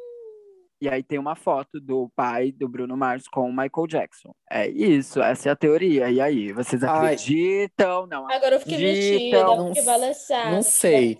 Eu, não, não sei, mas eu acho que eu acho que é só coincidência. Nessa daí eu não acredito, não. Não vou mentir. Mas tem uma outra envolvendo o Michael, que eu não sei se vocês sabem também. Ai, gente, eu adoro o Michael. Mas tem uma que envolve o Michael. Que... Essa, essa, quando o Gabi fala que adora o Michael, eu fico muito surpreso, de verdade. Sempre é uma surpresa para mim, mas é. Por quê? Eu não sei, amigo. Eu tenho fascinação por ele, mesmo quando eu era criança. Eu nem sabia quem ele, o que, que ele representava, mas eu sempre fui fascinado por ele. Tem alguma coisa aí energética que envolve ele. Mas tem aquela do Michael que diz diz que ele, tipo, porque que nem tem todo aquele rolê do, do caixão fechado, de ninguém ter visto ele morto. Então, tipo assim, tem o rolê, a, a, a, a teoria de que, na verdade, ele, do, ele dormiu e acordou em outro lugar. E aí, eu não sei se vocês sabem que o Michael tinha aquela fascinação pelo Brasil e tudo mais. E aí, uhum. boatos que existe um, uma. que o Michael está no Brasil, ele acordou num corpo brasileiro, do Magabs. Ah, meu Deus. Puta, mas tanto corpo bonito, tanto corpo legal pro Michael nascer, ele nasceu logo no Ai, teu. Gente, eu não acredito que eu fui obrigada Você... a ouvir isso. E, olha... Vocês caíram na, vocês caíram na fica da Gabi, vocês estão passada. Ai, isso eu não acredito não, porque puta que pariu. Depois é, não vem passar seu arroba lá, que não sei o que lá de verdade, porque na verdade você é uma falsa. Olha isso daqui que olha, o te... olha o tema Ó, do episódio, bora, hein? Bora lá, uma, uma teoria maravilhosa de um tal de Gabs de verdade falar que é belíssima, mas na verdade parece um, um trambique. Pronto, falei. Essa teoria é o Big Nossa. Olha De o foco verdade. do episódio. De verdade, essa teoria, Gabs, eu só tenho uma coisa pra dizer. Você Puta amou, que amiga? Pariu, puta que pariu, Michael Jackson. Tanto lugar bom pra nascer, tu nasceu logo. Porra, continuava de Michael, continuava de Michael. E se nasceu no Gamer corpo do Gabs, ainda continua morto, né? Gente, mas não existe só uma Gabs no Brasil. Não falei que era eu. Vocês que estão aí alimentando essa. Porque a essa gente te conhece. Gata, me poupe. Vocês estão inventando. Mas enfim, tem mais alguma que vocês querem complementar? Não. Eu só queria fazer uma quebra de gelo, Ah. porque a Giga, a Gigo trouxe umas muito pesadas. Eu, te- ah, eu falei que ia ser um episódio, assim, oculto, com muito satanismo. Ó, tem duas teorias que ah, não são tão pesadas. Aliás, uma é pesada, a outra não tanto. A primeira Bora, pra teoria gente finalizar, então. Que é a minha favorita, e eu vou pedir para vocês prestarem muita atenção nela, porque essa música é minha música favorita, que é Fall in Line, da Cristina Aguilera com a Demi Lovato, onde ali a Cristina Aguilera se juntou a Demi Lovato para expor várias verdades a respeito da Disney, porque ambas foram frutos da Disney, né? Uhum. Não sei se vocês sabem e tal, e piriri pororó. Mas, enfim, é nessa música, a Cristina deixa muito claro o quanto a Disney pode ser uma dessas organizações que manipulam artistas, né? Ela fala no começo da música, é, Little Girl, listen closely. Ai, esqueci que eu tô num podcast brasileiro, perdão. Aí ela fala, meninas, é, Relaxa, ouçam... amiga. É por, é por estar num, num, num podcast brasileiro que ninguém vai perceber sua pronúncia toda errada. Ai, Vai, enfim. fala. Aí ela fala na música, né? é, meninas, menininhas, little girls é tipo garotinhas, né? Garotas, é, ouçam com atenção. Listen closely. No, no, no. Ah, tá. Ela fala: ouçam com atenção. É, eu vou contar para vocês algo que eu gostaria muito que tivessem me contado no início, né? Que tipo, eu vou contar uma coisa para vocês que nu- nunca me contaram e que eu gostaria que cont... Ah, eu vou, vou traduzir bem rápido. Garotinhas, ouçam com atenção, porque ninguém me disse, mas vocês merecem saber que nesse mundo você não está em dívida. E quando ela fala esse estar em dívida, é porque dizem que esses pactos acontecem por conta de dinheiro, né? Tipo, você quer ser famosa, eu vou te transformar em famosa, mas você vai virar uma escrava. Tudo bem? Você topa pagar esse preço? Você topa cumprir essa agenda que a gente vai criar para você? Sim, então beleza. E aí ela fala na música: Mas vocês merecem saber que nesse mundo você não está em dívida, você não deve a eles o seu corpo e a sua alma. Toda a juventude no mundo não vai te impedir de envelhecer. E toda a verdade em uma menina é preciosa demais para ser roubada dela. Porque existe também lá, né, o lance de que quando as artistas, principalmente as femininas, à medida em que elas vão envelhecendo, elas deixam ser interessantes para a mídia. E aí o que que eh, eh, esses, essa organização mundial, essa ordem mundial faz com as mulheres? Ou mata elas em sacrifício de outras novas que virão, ou transforma elas em loucas, né? E roubam, como a gente viu aí no começo, o caso da Britney, a alma delas, né? E aí ela fala no refrão: é assim que as coisas são, e talvez não vá mudar. Mas eu decidi mostrar a minha força e eu tenho o direito de falar o que penso. Eu vou pagar por isso. E aí, logo na sequência dessa música, enfim, esse álbum da Cristina foi, assim, rechaçadíssimo. A Cristina tá vivendo um momento muito difícil na carreira porque ela é a babadeira, mas ela não tá mais conseguindo emplacar as coisas como antigamente. Pode ser por conta da idade? Pode ser por conta da idade. Ou pode ser porque há algum tempo ela vem denunciando algumas coisas de forma subliminar, né? É, eu vou pagar por isso, eles vão me queimar na estaca, mas eu tenho uma chama em minhas veias, eu não fui feita para seguir ordens. E aí, por que, que eu- essa, essa teoria é interessante? Vocês conhecem ah, os vários breaking downs da, da Demi Lovato, né? Aham. onde ela, onde ela fala sempre, tipo, sobre as questões com o corpo dela, do quanto ela foi sexualizada desde muito nova, as drogas, etc. E aí, a- o trecho da, da Demi é basicamente: mostre um pouco de pele, faça ele te desejar, porque Deus te proibiu. Conheça o seu próprio caminho e pergunte a si mesma por que isso importa, a quem isso agrada. Você é mais do que carne e osso. Enfim, basicamente são as duas ali contando um pouco sobre as experiências dela com a Disney. Como se isso não fosse suficiente, o clipe dessa música inteiro faz muitas referências à lavagem cerebral, a esse lance né, do, dos guarda-costas sem rostos, posicionando elas para a câmera, para como elas têm que agir, como elas têm que se movimentar, o que elas têm que falar, como elas devem usar o corpo e tal. Enfim, então isso é mais um indício aí de uma puta artista da indústria denunciando e mostrando que realmente existe uma verdade por trás de tudo isso. E Amigo, agora posso pra... falar, fazer um, falar um negócio rapidinho? Eu, eu até acho que, que tudo isso faz muito sentido, sabe? Eu não duvido nem um pouco que essa que a indústria tipo seja podre, porque de fato ela é, a gente sabe. Uhum. E, tipo assim, mas eu fico com uma coisa na cabeça. Isso é Diga. favorável até mesmo para a indústria, sabia? Esse tipo de, de música que denuncia, porque justamente gera essas especulações que não tem como, a gente sabe que é real, que é provável, na verdade, mas Uhum. não tem como provar de fato que é verdade, entendeu? A gente não tem as provas para mostrar. E aí o que acontece? Se, se realmente fosse alguma coisa que fosse de fato prejudicar eles, entendeu? Denunciar de uma forma que eles fossem sofrer por isso, eles não deixariam isso ir pro ar. Amiga, eu concordo. Eu concordo e discordo com, de você, sabe por quê? Porque a maior teoria, eu não vou falar de que religião, organização é isso que eu vou falar, porque eu não posso falar, mas eu vou só deixar no ar aqui uma, uma pergunta, uma reflexão para você. Para essa indústria, a melhor forma de esconder é mostrando. Ah, tá, é verdade. Entendeu? Sentido. E por que que eu falo isso? A Britney falou no próprio juizado, no próprio julgamento dela. Gente, como é que eu vou falar se qualquer coisa que eu falar poderia acontecer igual aconteceu com a Paris Hilton? Quando ela resolveu falar, ela não passa de uma louca. E ela até fala que ela mesma é, acusou também, né, de tipo falar, de desacreditar também na, na época. Exatamente, tipo, eu, ela, ela mesma, ela no julgamento ela fala, tipo, eu não acreditei no depoimento da Paris no documentário. Então, o que fariam as pessoas acreditar em mim? Se eu, que sou a melhor amiga da Paris Hilton, não acreditei nela naquela época, por que, que as pessoas acreditariam em mim? E querendo ou não, esse sistema de denúncia dos artistas através da arte, através dos símbolos, através das músicas,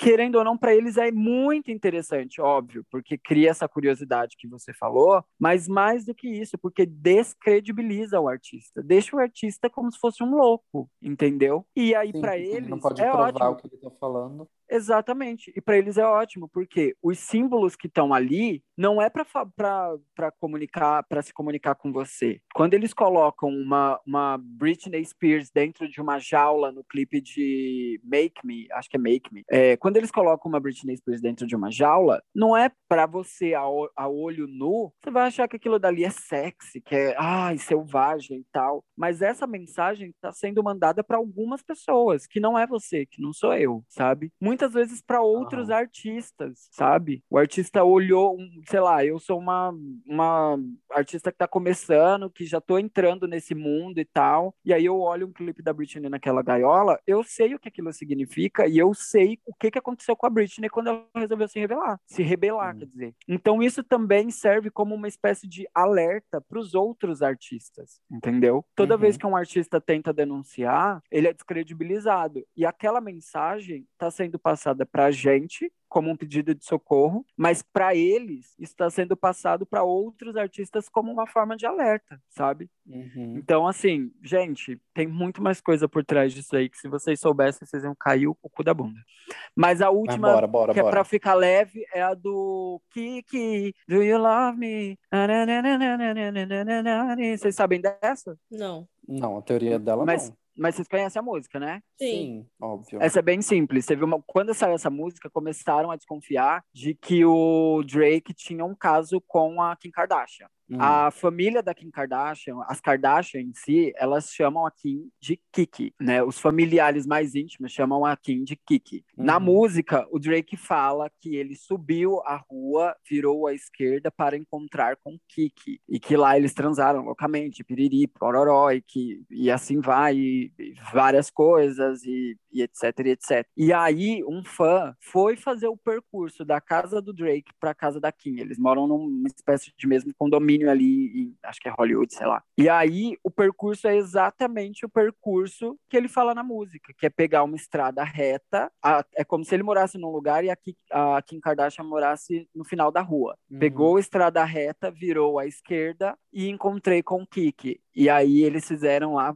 tem até um mapinha mó engraçado, mostrando do alto, assim, a casa do Drake, a casa da Kim e o trajeto, a distância, sabe? Uhum. E aí falam que ele meio que tem, tinha um caso escondido com a Kim Kardashian e, e etc. É sabido que o Drake e o Kanye nunca se bicaram muito, nunca se gostaram muito. E aí parece que essa teoria se confirmou, porque ele foi tem sido visto muito ultimamente com a Kim Kardashian depois do divórcio dela com o Kanye West. Então, há probabilidade de que essa música realmente tenha sido feita para Kim Kardashian, feita para Kim Kardashian. Tá aí, mais uma teoria mais de leve. Passada, passada. E é isso, temos, né? Temos. Temos. Temos. Muita teoria pesadíssima. Ó, vão procurar lá no, no blog do Dani Zudo, joga lá no, no Google Dani Zudo, vocês vão ver várias explicações sobre essa coisa da indústria e da música e dos, das simbologias que eu tô falando para vocês. Tem tudo lá. Tem várias teorias, análises, os pedidos de socorro de diversos artistas, de Billie Eilish, Nicki Minaj, Madonna, Beyoncé, Rihanna, Michael Jackson, Bruno Mars, todos eles têm várias teorias, algumas, outras comprovações de que são vários pedidos de socorro. Então vale muito a pena vocês irem lá nesse blog que eu amo, Dani Zudo. Só jogar Dani Zudo que o Google vai te entregar o blog dele que é Knowledge Power.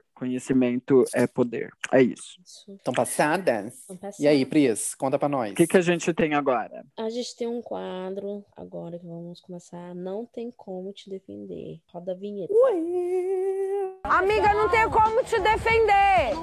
Não tenho como ficar do teu lado, bicho. Eu te adoro, bicho. Não faz isso, não faz isso com a gente. Nossa, que tristinha ela fez. Ah, né? Porque É, esse quadro, né, é triste, né? Tipo, esse quadro não tem como te defender. É um quadro, assim, que a gente vai falar alguma coisa que a gente não tá gostando, que a gente tá puta da vida, tá passada. E, e, e é certeza. isso, né? Quem quer começar aí já a falar alguma coisa triste? Vai, Guigo. Ah, vocês querem que eu fale? Não, eu já falei demais, eu vou ser a última. Digam. Ah, eu vou começar então. Eu acho que é um assunto, né, em ascensão aqui, todo mundo, né, tá sabendo, que é esse desgoverno e a sua corrupção, né? Falou, falou, falou Ai, tanto que não tem corrupção e tá aí, né? Cada dia que passa, um babado novo acontecendo. Então, é isso, O jogo virou, não Né? é mesmo? Eu, não é mesmo? eu tô amando. Ontem eu tava falando com o Gabs sobre isso. É, gente, parece que não, mas eu até converso com o Gabs às vezes. Eu me dou esse trabalho. Tesoura É, nojenta. Eu tava conversando com a Gabs esses dias. Ontem, foi ontem, né, amiga, que a gente tava falando que ele vai cair. Depende A de gente sabe que ele tá. vai cair. Ele vai cair. Que ele vai cair é um fato. A gente sabe que ele vai cair. A gente só gostaria que ele caísse antes das eleições para não, não existir nem a hipótese dele se candidatar, né? É isso aí. Mas eu É. sinto, gente, que até o final do ano esse impeachment vai acontecer. Ele já está bem enfraquecido nas pesquisas, os argumentos dele já estão fracos, as nuvens de fumaça dele, que é sempre. Eu já falei isso outras vezes, mas o Bolsonaro, sempre que tiver alguma coisa que estiver amedrontando ele ou colocando em xeque a credibilidade dele com os bolsominions, ele vai jogar a cartada lá do voto impresso. Ele vai continuar, ele vai jogar sempre isso como uma cortina de fumaça para fazer a gente desfocar do assunto, para que qu- quanto mais a gente foca no assunto, mais longe o assunto chega. E aí acaba chegando nos bolsominions que defendem ele. E ele não quer que essas informações cheguem nos bolsominions. Então, toda vez que isso acontece, ele joga essa cortina de fumaça, cartada do voto impresso e tal, só que já não tá mais colando Sim. né? Inclusive, ele tinha alguns apoiadores para esse rolê aí do voto impresso. Parece que esses apoiadores já estão declinando, já não, não querem mais. Então, assim, não sei se ele vai continuar mantendo essa, essa cortina de fumaça até o final, até as eleições de 2022. Enfim, quanto mais notícia vai saindo, mais ele vai se enfraquecendo. E, enfim, já está em votação, né? Ontem foi para votação na Câmara lá o pedido de impeachment oficial lá e com novos argumentos. Espero que as pessoas que estão denunciando tenham achado algo que se encaixe realmente na- nas leis, né, prevista, porque tem sempre um furo ali e para vir o impeachment tem que ser preciso, não pode ter, não pode ser A ou B, tem que ser A e B, entendeu? É isso aí. E eu acho que agora a gente tem bastante argumento, né? E só tá piorando. Ai, eu não vejo a hora. Exatamente. Posso ir? Pode. Vai, Gabs. Pode não, é você. Ai, não quero mais. É, o me- Ah, meu então não tá tem bom. como defender dessa semana, gente. É uma coisa assim tá me deixando completamente desgostosa e, e puta da vida, de verdade. Porque a gente acabou de passar pelo mês do orgulho e eu não tenho essa ilusão de que o mês do orgulho é um mês assim que vai fazer as coisas serem diferentes para quem é de fora da comunidade, sabe? Que as coisas vão ser diferentes do que a gente passa no dia a dia. Eu sei que uhum. é mais uma coisa que tem significado pra gente, isso é óbvio, mas, tipo, é muito triste a gente perceber que é um mês onde o mundo, as, a, tipo assim, a, a por mais que seja por pink money, por dinheiro e tal, as marcas ainda assim espalham a gente, né? E é triste saber que esse alcance que a gente consegue ter maior nesse mês para a comunidade hétero, cis, fora da comunidade LGBT, para as pessoas de fora dessa comunidade, esse alcance fica maior nesse mês. E é muito triste saber que o que poderia ser uma fonte de informação, sabe, de levar essas pessoas a conhecerem a gente, desmistificar toda a onda de preconceito, esse uhum. alcance ele só faz gerar mais preconceito. E isso é muito triste. E uhum. é, o, meu, o, meu, não tem como defender vai justamente para a onda de transfobia que tem com to, praticamente as maiores todas das meninas que são maiores assim em questão de alcance influ, é, de influências trans elas estão sofrendo muitos ataques nessas últimas semanas e, tipo assim, não para, sabe? Começou isso uhum. com a, a Marcela do Mansão das POCs. Tudo começou quando um youtuber famoso. Mapantaleão, né? É, a Marcela, a Mapantaleão. Tudo começou quando um streamer famoso, muito conhecido e, e até patrocinado por uma marca grande, foi e cometeu um ato de transfobia durante uma das lives dele, e desde então, as meninas que se levantaram, as outras meninas é, que são travestis, que são trans, que se levantaram para defender, e qualquer outro influencer LGBT que se levantou para defender, tá sofrendo muito ataque nas redes. É, tanto é que a Gabriela Lohan, que é uma dessas meninas, ela postou um vídeo ontem no IGTV, eu até mandei para as minhas amigas, que, tipo, que, mostrando o tipo de comentário, o tipo de DM que ela tem recebido, ela mostrando os áudios e tudo. E é muito triste ver tudo isso acontecer acontecendo e saber que um mês que deveria ser o mês onde tecnicamente as pessoas vão ter acesso a gente, vão ver a nossa cultura, vão ver vídeos informativos e vão ter algum tipo de conscientização, na verdade isso não está acontecendo, sabe? O, o que está acontecendo hum. é que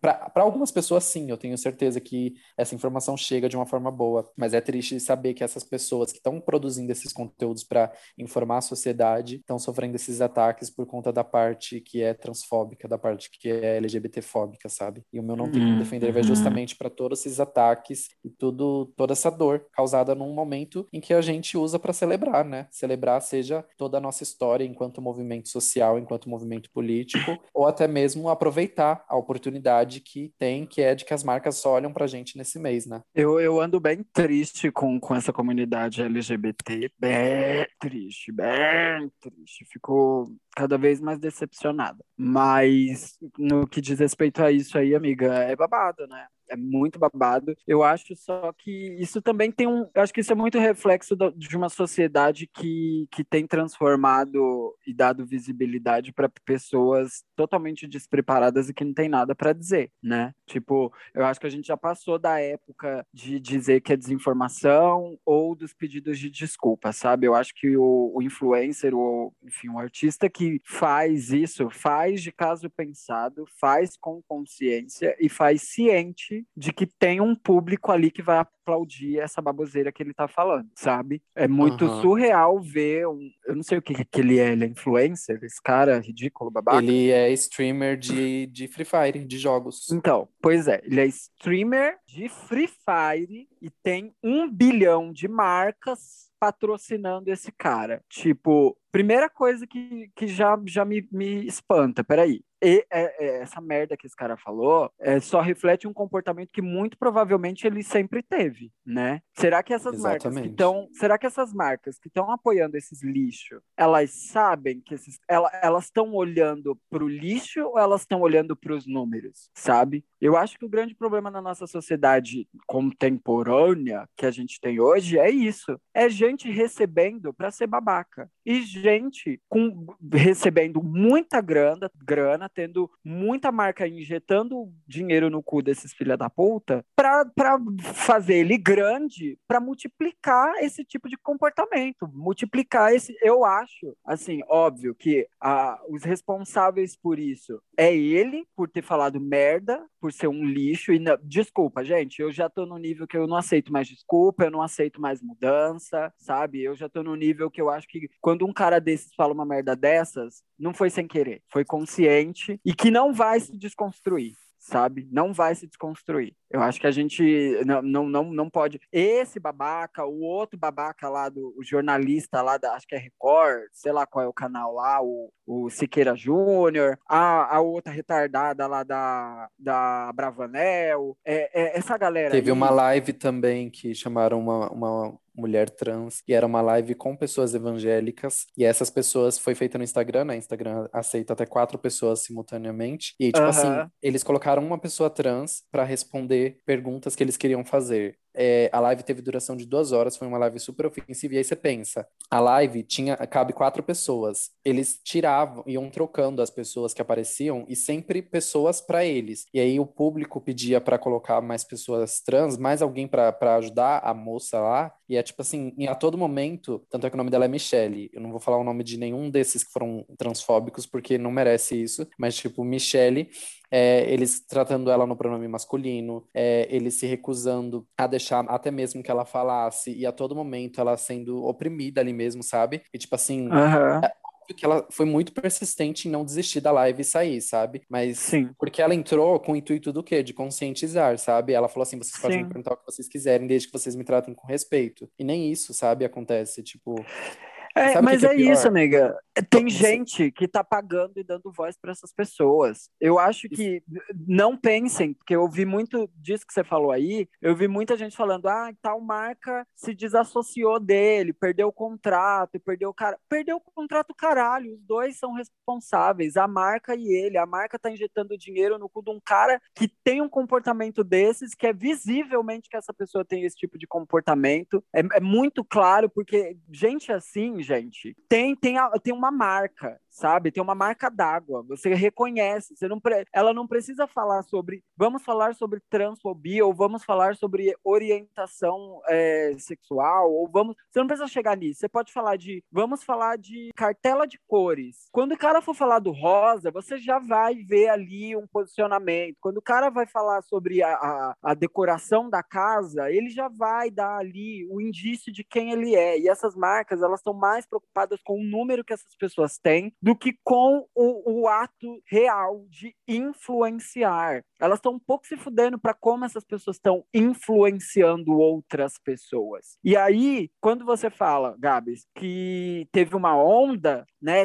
teve uma onda de hate, uma onda de transfobia, isso só me faz acreditar que é porque a gente tem uma onda de marcas apoiando uma onda de influencers que estão numa onda de posicionamentos e pensamentos e ideologias a respeito de pessoas trans, sabe? E, e, essas pessoas todas, elas, no momento em que um fez merda, o outro vai lá e, e faz também, em, em apoio. E isso fortalece essa corrente de transfobia sabe? Então, para mim, culpado é o transfóbico e culpado é a marca que já estava apoiando, porque não adianta só me isentar, tá? As marcas largaram um contrato com eles e foram apoiar alguma trans. Eu quero ver isso, sabe? Foram lá injetar dinheiro no cu dessa trans para ela ter voz, para ela poder falar. A gente não vê isso, a gente só vê a marca. Ai, falou merda, tô fora, saí. Ó, oh, gente, eu sou com, eu tô com vocês, LGBT, tô com vocês, eu, eu, eu larguei ele. Mas não sabe vai que... atrás, sabe? Nesse caso em específico da, da, da Má, Pantaleão, o que aconteceu foi que, tipo assim, é, é, um colega desse streamer, né? Ele ficou, ele, ele comentou um emoji na foto dela e aí por isso ele foi fazer piada na live dele, né? Com esse colega, falando assim, ah, uhum. na live da Ruivinha, de... enfim, não vou usar o termo transform porque eu achei isso muito bizarro de se falar. Uhum. Mas, é, tipo assim, sabe o que, que é pior? Que depois que isso aconteceu, eu acompanhei a história, né? Pra ver o que tava, como tava rolando isso. E aí o pior de tudo é que esse colega dele, que era o que tinha comentado, é, e, e assim, supostamente não deveria ser o transfóbico, né? Já que que ele estava ali comentando na foto da menina, uhum. é, ele que deveria defender ela, né? Porque eu acho que é muito, tipo assim,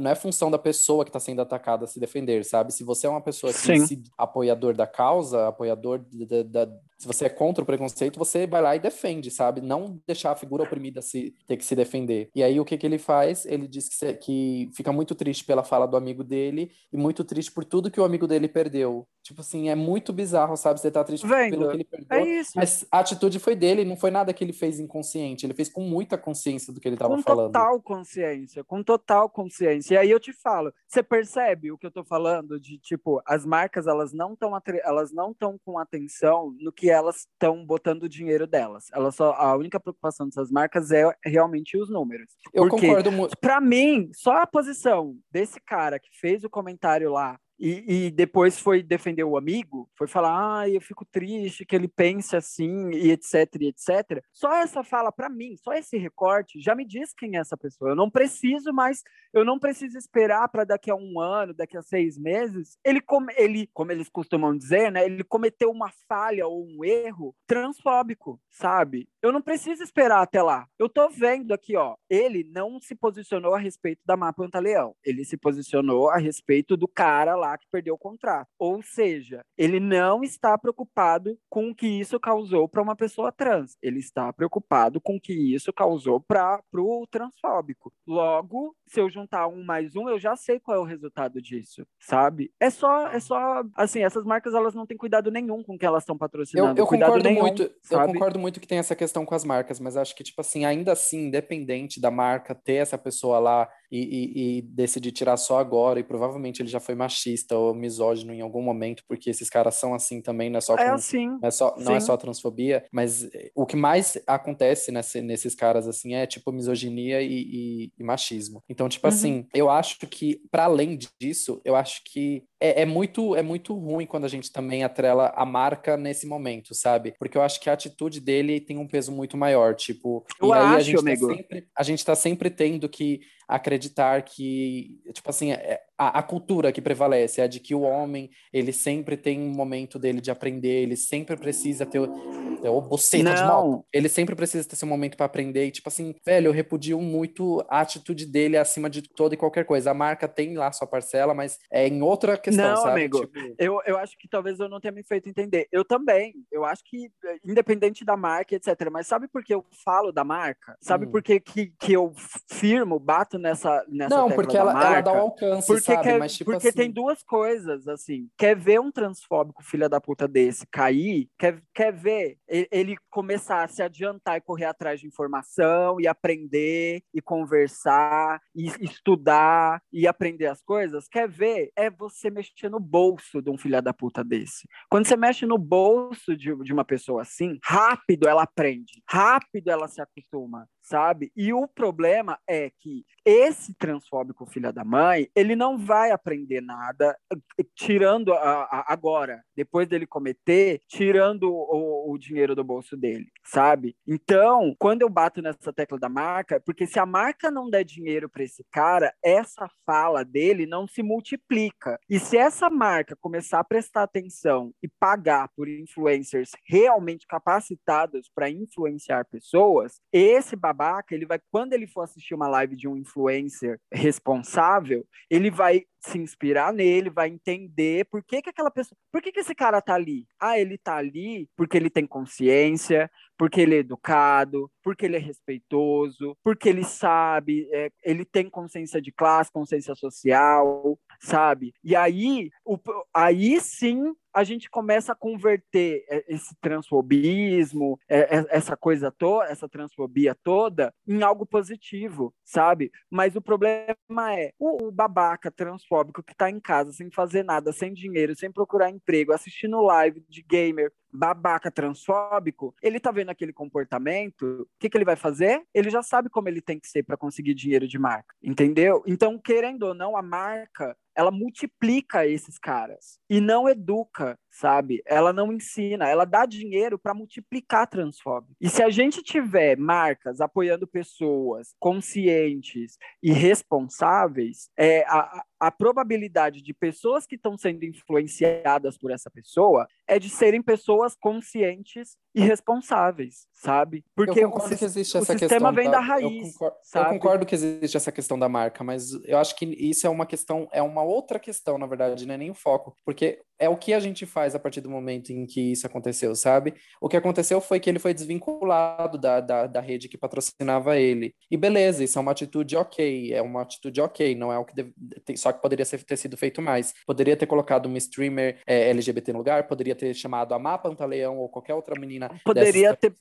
Exatamente. uma live explicando sobre. Poderia ser feito mais, mas não é só isso. Tipo, a questão, a marca tem essa questão de responsabilidade, eu sei disso. Só que a questão é o que, que acontece com esse cara depois? Porque agora ele tá sem contrato. Eu tenho certeza que depois ele vai conseguir de novo. Só que assim, ele falou isso, ele foi desvinculado da marca, beleza, da patrocinadora dele. Só que ele ganhou seguidores e muito seguidor. Ele ganhou milhões de seguidores. Por quê? Porque tem ele teve, ele tem visibilidade, amigo. Não, amigo, então, mas eu tô falando que o problema não é só a marca, entendeu? Porque tendo a marca ou não, o discurso dele ainda tem alguma coisa de errado nessa sociedade, alguma coisa que está sendo perpetuada tem. que está dificultando isso, entendeu? E, e é isso que eu tô falando, amigo. Tem um problema com essa sociedade. E o problema dessa sociedade é que ela liga a internet dela e ela vê isso se propagando. Ela vê esse, são esses caras que estão na internet ensinando essa sociedade. Entende? É por isso que eu tô, eu concordo total que ele é um filho da puta e é irresponsável e tem que pagar mesmo. Eu concordo totalmente com você. Mas eu concordo também que a única solução para esse problema não é, é, é, é disso que eu tô, acho que a gente está falando da mesma coisa na real. Eu acho que a solução para esse problema é essa, entendeu? É a gente parar de responsabilizar só ele e responsabilizar os dois ele e quem dá visibilidade para ele, quem injeta dinheiro na carreira desse cara. Porque quem injeta dinheiro na carreira desse cara tá injetando dinheiro não só na carreira mas, dele. Amigo, sabe por que, eu falo que são duas coisas diferentes? Assistindo. Eu falo que são e duas coisas diferentes são, e duas que questões. assistindo são a sociedade, entendeu? Eu falo que são duas, duas questões diferentes, por quê? Porque existe uma questão que é, eu falei que é a responsabilidade da marca. A responsabilidade da marca é saber quem ela tá colocando para ter alcance. Exatamente. A responsabilidade da situação que aconteceu é totalmente dele. Quem falou foi ele, quem tem que arcar com o discurso dele é ele. São coisas diferentes. Porque é. a, existe, existe uma questão que é o mercado. Essa é a, é a, a, marca, ela vai entrar nesse, nesse negócio. No que ela dá uhum. alcance, em quem ela tá patrocinando, em quem ela tá dando dinheiro. Só que existe a questão da situação. A situação de ato transfóbico é dele. A responsabilidade tem que ser toda dele. Quem tem que se fuder muito por isso é só ele. É ele, eu concordo. Para mim, essa pessoa tem que estar tá presa. É, é Exatamente. Assim, eu, quando, eu, quando eu falo nessa questão, quando eu falo nessa pra questão, ele. Tipo assim, quando eu falo nessa questão assim de, de, que tipo de comportamento a nossa sociedade está perpetuando, é justamente por essa pessoa fazer isso, só perder um contrato e sair ilesa, entendeu? É nesse sentido. Exato. Eu quero ver eles tomando no cu deles e se fudendo muito. É, mas aí é que tá, Gabs. Eu, eu concordo totalmente com você. Mas aí é que tá. A gente tem que ser estratégico nessas horas, sabe? A gente tem que ser muito estratégico. Eu também quero ver esse cara na cadeia, mas eu tenho que pensar para além dele, porque só ele ir para a cadeia não significa nada, porque vai continuar tendo um monte de trans morrendo. Então a gente tem que pensar também para além. E como que a gente pensa para além? A gente tem que pensar que esse cara não aconteceu nada com ele, além de perder um, um, uma grana. Né? Amiga, né? não, sabe, um, sabe, que, sabe, sabe uma medida efetiva que eu acho que deveria acontecer? Transfobia, Diga. LGBTfobia é crime. Sabe o que, é que isso deveria acontecer?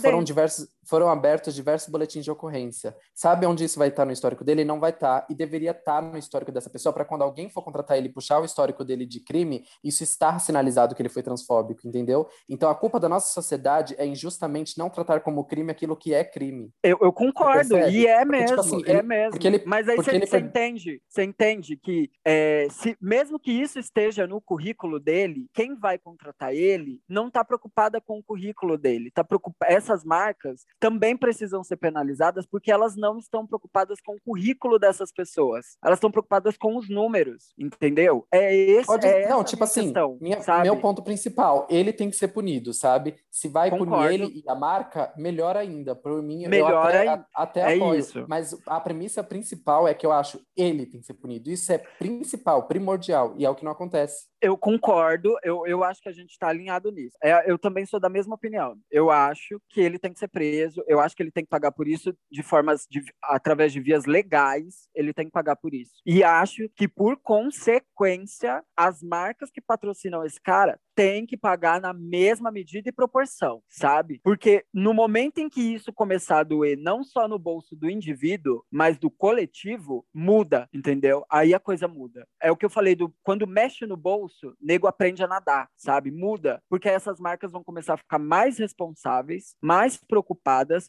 e aí a gente vai ter menos gente falando bosta na internet. E com menos gente falando bosta e mais gente falando coisa positiva e responsável, a gente tá educando mais pessoas positivas e responsáveis, sabe? Porque, querendo ou não, eu concordo com vocês. Repito, esse cara tem que pagar por isso através de vias legais. Concordo totalmente com você. Só que me preocupa que a gente pense só no indivíduo único, exclusivo, sabe? Porque não é só um que a gente tem. E só esse, só esse, se hoje ele fosse para a cadeia, se hoje ele fosse para a cadeia, ele já formou outros 200 iguais a ele, entendeu? Não, não, tipo assim, eu não, não acho nem necessariamente que o, a, a, solução é cadeia, mas ser, mas ser punido de uma forma que realmente pese no histórico dele, sabe? Quando ele for precisar ter alguma coisa judicial importante, isso esteja lá escrito, sabe por quê? Quer um exemplo disso? Eu vou dar, eu vou dar esse, uma indicação no, no Caralhação que tem a ver com isso. Essa menina, Gabriela Lohan, ela postou um vídeo que ela mostrou os comentários que fizeram. Uhum. E aí, nesses comentários, muitas pessoas falavam que ela é responsável pela perca do contrato dele.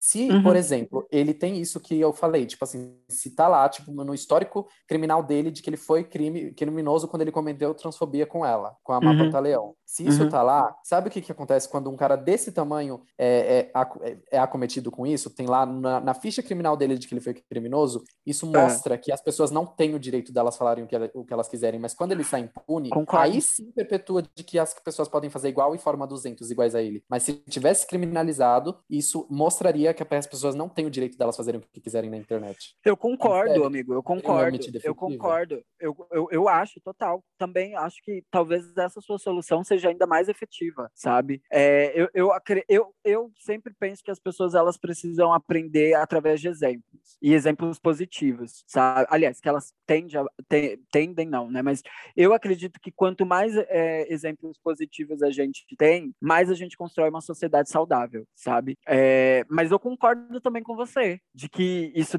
isso a, a lei, ela deveria ser aplicada e acatada. E talvez essas pessoas cometam esse tipo de, de atitude porque essa lei não, não, não é efetiva. Ela só existe numa teoria, mas na, na prática não existe, sabe? Mas, infelizmente, é muito triste falar isso, mas eu concordo com você que se isso tivesse no currículo de uma pessoa, talvez isso resolvesse o problema. Talvez, talvez você tenha achado uma solução até mais efetiva do que a minha, sabe? É porque eu, eu sempre fico muito ah, espantado com o que a gente tem na internet hoje, sabe? Eu acho que a gente transformou a internet no, na pior coisa possível e ninguém tá preocupado com a reparação disso. E o pior, a gente está formando, educando pessoas dessa forma, sabe? Porque querendo ou não, eu tenho sobrinhos, por exemplo, eu vejo os meus sobrinhos é, vendo esses vídeos desses caras no YouTube e aí me preocupa, sabe? Porque hoje em dia a gente está educando as nossas crianças na internet, sabe? É assim que essas, essas,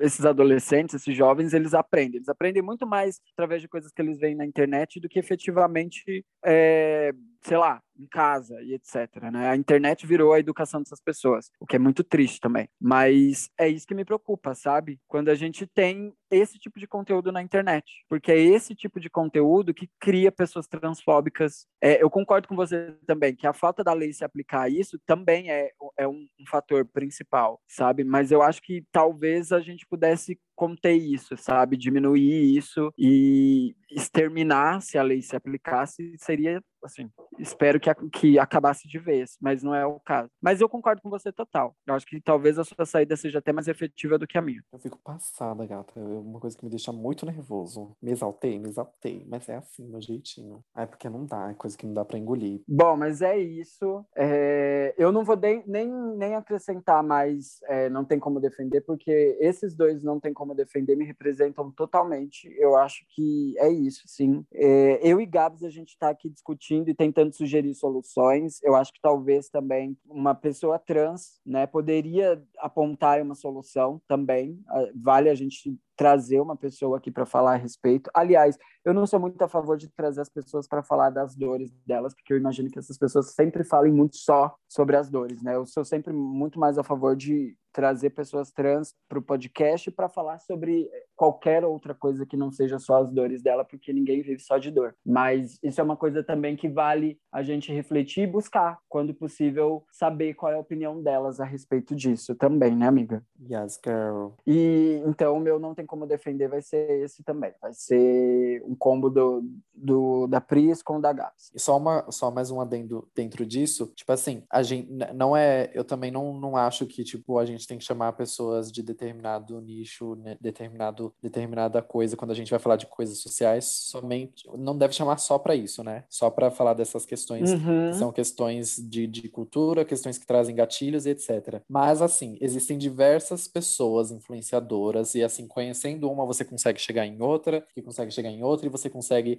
estar por dentro desses discursos, consegue saber e entender quais são os tipos de vivência que as pessoas têm e que tipo de coisas elas podem passar. Então, antes da gente, a gente vai entrar no nosso próximo quadro de indicações, mas antes disso, por fora desse quadro, eu já quero fazer indicações de alguns nomes de pessoas que falaram, inclusive, sobre essas situações que aconteceram nessas últimas semanas e que são pessoas que estão dentro desse recorte social e que são pessoas que entendem completamente do que estão falando por questão de vivência. Tem a Felício Fê no Instagram, tem a Barbite, tem a Alina Durso, tem a Transpreta e a própria Gabriela Lohan, que eu, que eu comentei que ela fez o vídeo. Então, se vocês forem no Instagram delas, tem IGTV falando sobre isso, tem nos stories que elas ainda estão falando sobre isso, tem publicações e vocês encontram essas coisas lá para justamente entenderem que tipo de coisa está acontecendo, porque não basta apenas a gente saber que existe transfobia e pensar, tá bom, não sou transfóbico, mas o que você está fazendo diante disso? Se você se, se isso é uma coisa que realmente você vê como ruim, tenha uma ação sobre isso, sabe? Saiba o que você pode fazer para mudar as, justamente fora, porque é que nem eu falei, eu não quero ter que ficar lutando por LGBTfobia, sabe? Eu, porque eu já vivo isso na pele diariamente e eu tô cansado disso. Isso é muito ruim quando você vivencia isso, né, amigo? Então, tipo Uhum. assim, o, o ideal é que as pessoas que não estão ali sendo engatilhadas, sofrendo os ataques diretos diariamente, que elas entendam sobre isso e que elas partam também para essa luta, porque é muito ruim quando você pega justamente o recorte social que está sendo oprimido e você espera que ele tenha que ter as reações. A gente, como sociedade, tem que ter uma reação para um male, que não foi as pessoas trans que criaram a transfobia. Então, elas não são as pessoas que precisam lutar contra a transfobia sozinhas. Exatamente. É Mas vamos exatamente. pro nosso isso. próximo quadro, então. Que é o. É, É muita caralhação. né? É muita caralhação. Roda a vinheta. É muita caralhação! Tá, ó, eu perdidíssimo onde eu tava, socorro. Tava seguindo as meninas, com certeza, né? Com... Eu já sigo elas, amiga. Acho que quase todas Não. dessas que você falou eu já sigo. Mas é isso. é, não é muita caralhação, é um quadro onde a gente faz indicações sobre coisas que a gente acha assim, it, sabe? Assim, a coisa on point, on flick, mara maravilhosa, perfeita, foi tudo, abalou. É isso. Então, Gabs, qual é o seu É Muita Caralhação dessa semana? O que que você achou que foi assim, pá, foneiro, chaniron? O meu é muita caralhação dessa semana não é um ato, não é uma situação, não é nada. Aquelas.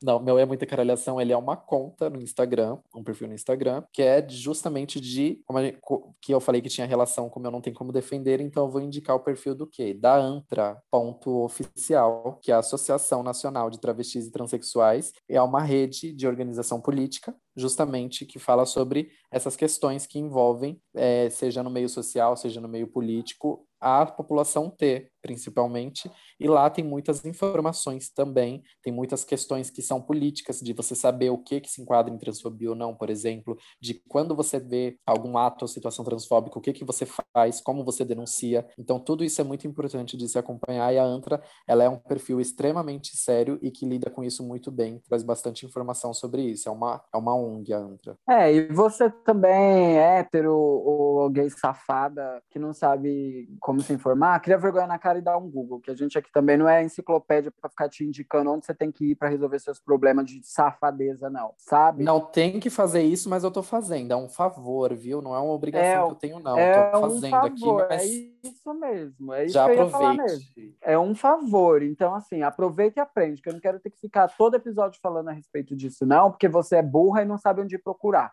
É só, do mesmo jeito que você vai procurar seu pornô no Google, você pode procurar sua informação também. Vagabundo. Era uma vez ouvintes, a gente perdeu todos agora. A Gui Não, porque as nossas são Tá conscientes. É por isso até que eu fico com raiva, porque eu sei que quem tá ouvindo a gente sabe do que a gente tá falando, sabe? E se não sabe, também não tinha nem que estar aqui. Ih! Tem que estar indo procurar. Tem que estar indo procurar informação, porque o assunto aqui ele já tá muito adiantado já. A gente já Você tá tá num outro nível. Você tá boicotando nosso programa, vagabunda. Tô boicotando ninguém, não. Gente mal informada eu não gosto. Não gosto mesmo. Eu não passo horas da minha vida lendo livro para ter que lidar com gente boa. Não aceito. Te vira, minha filha. Te vira. Vá procurar. Para de ouvir a Olivia Rodrigo e vá ler um livro. Vá procurar, vá procurar um, um blog, uma, uma influencer trans para se educar, para entender, para aprender, porque o Olivia Rodrigo tá ganhando milhões de dinheiro lá na- no, no país dela e você tá aqui, sendo burra, ignorante. Ih, falou mal da Olivia ainda- Rodrigo, agora vai ser cancelada. Assim. e ainda falando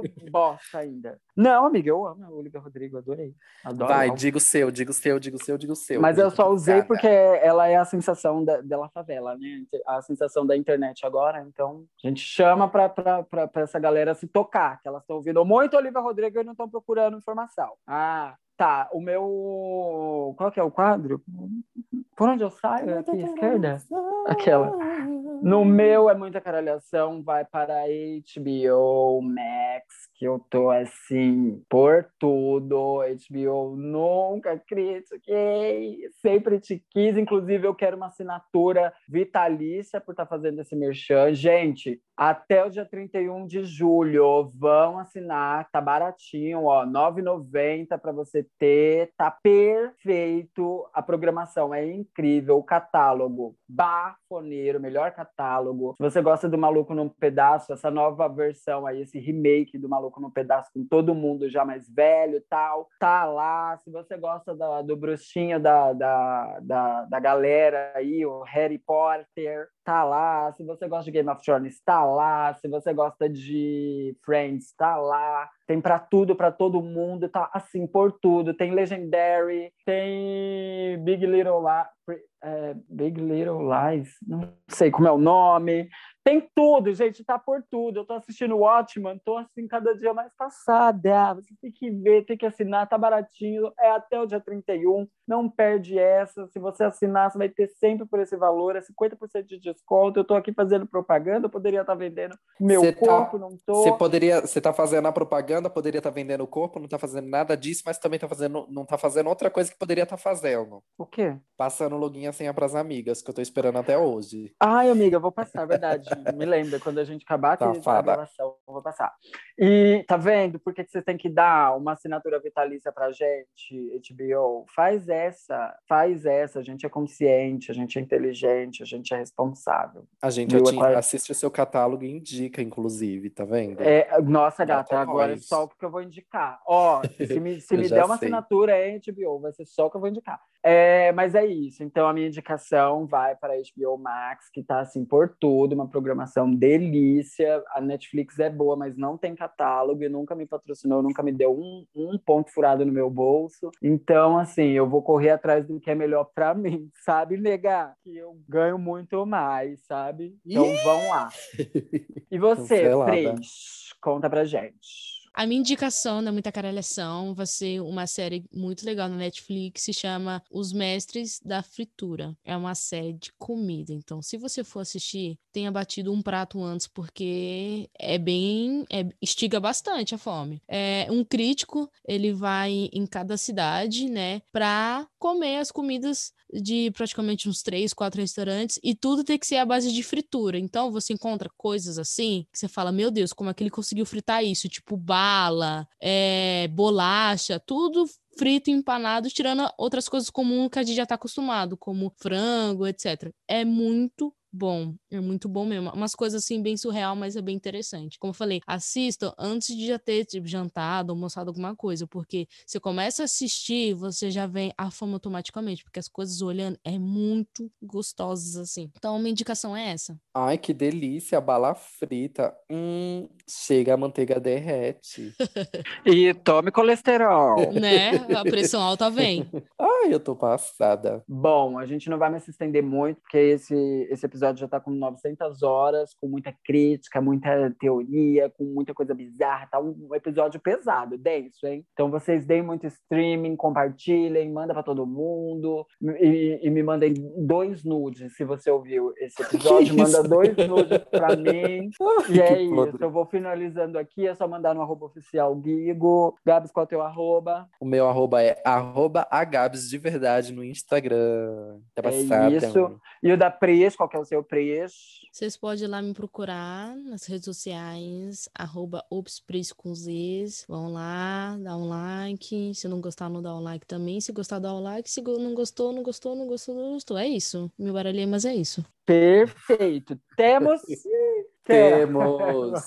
então é isso, meninas. A gente se despede aqui. Um grande beijo para você que ouviu até aqui. Compartilha com todo mundo. Ah, já fiz todo esse serviço. Hoje eu tô muito cheia, não tô muito afim, tá bom? Então um beijo e é nessa que a gente se despede. Bye, Lorenas. Bye.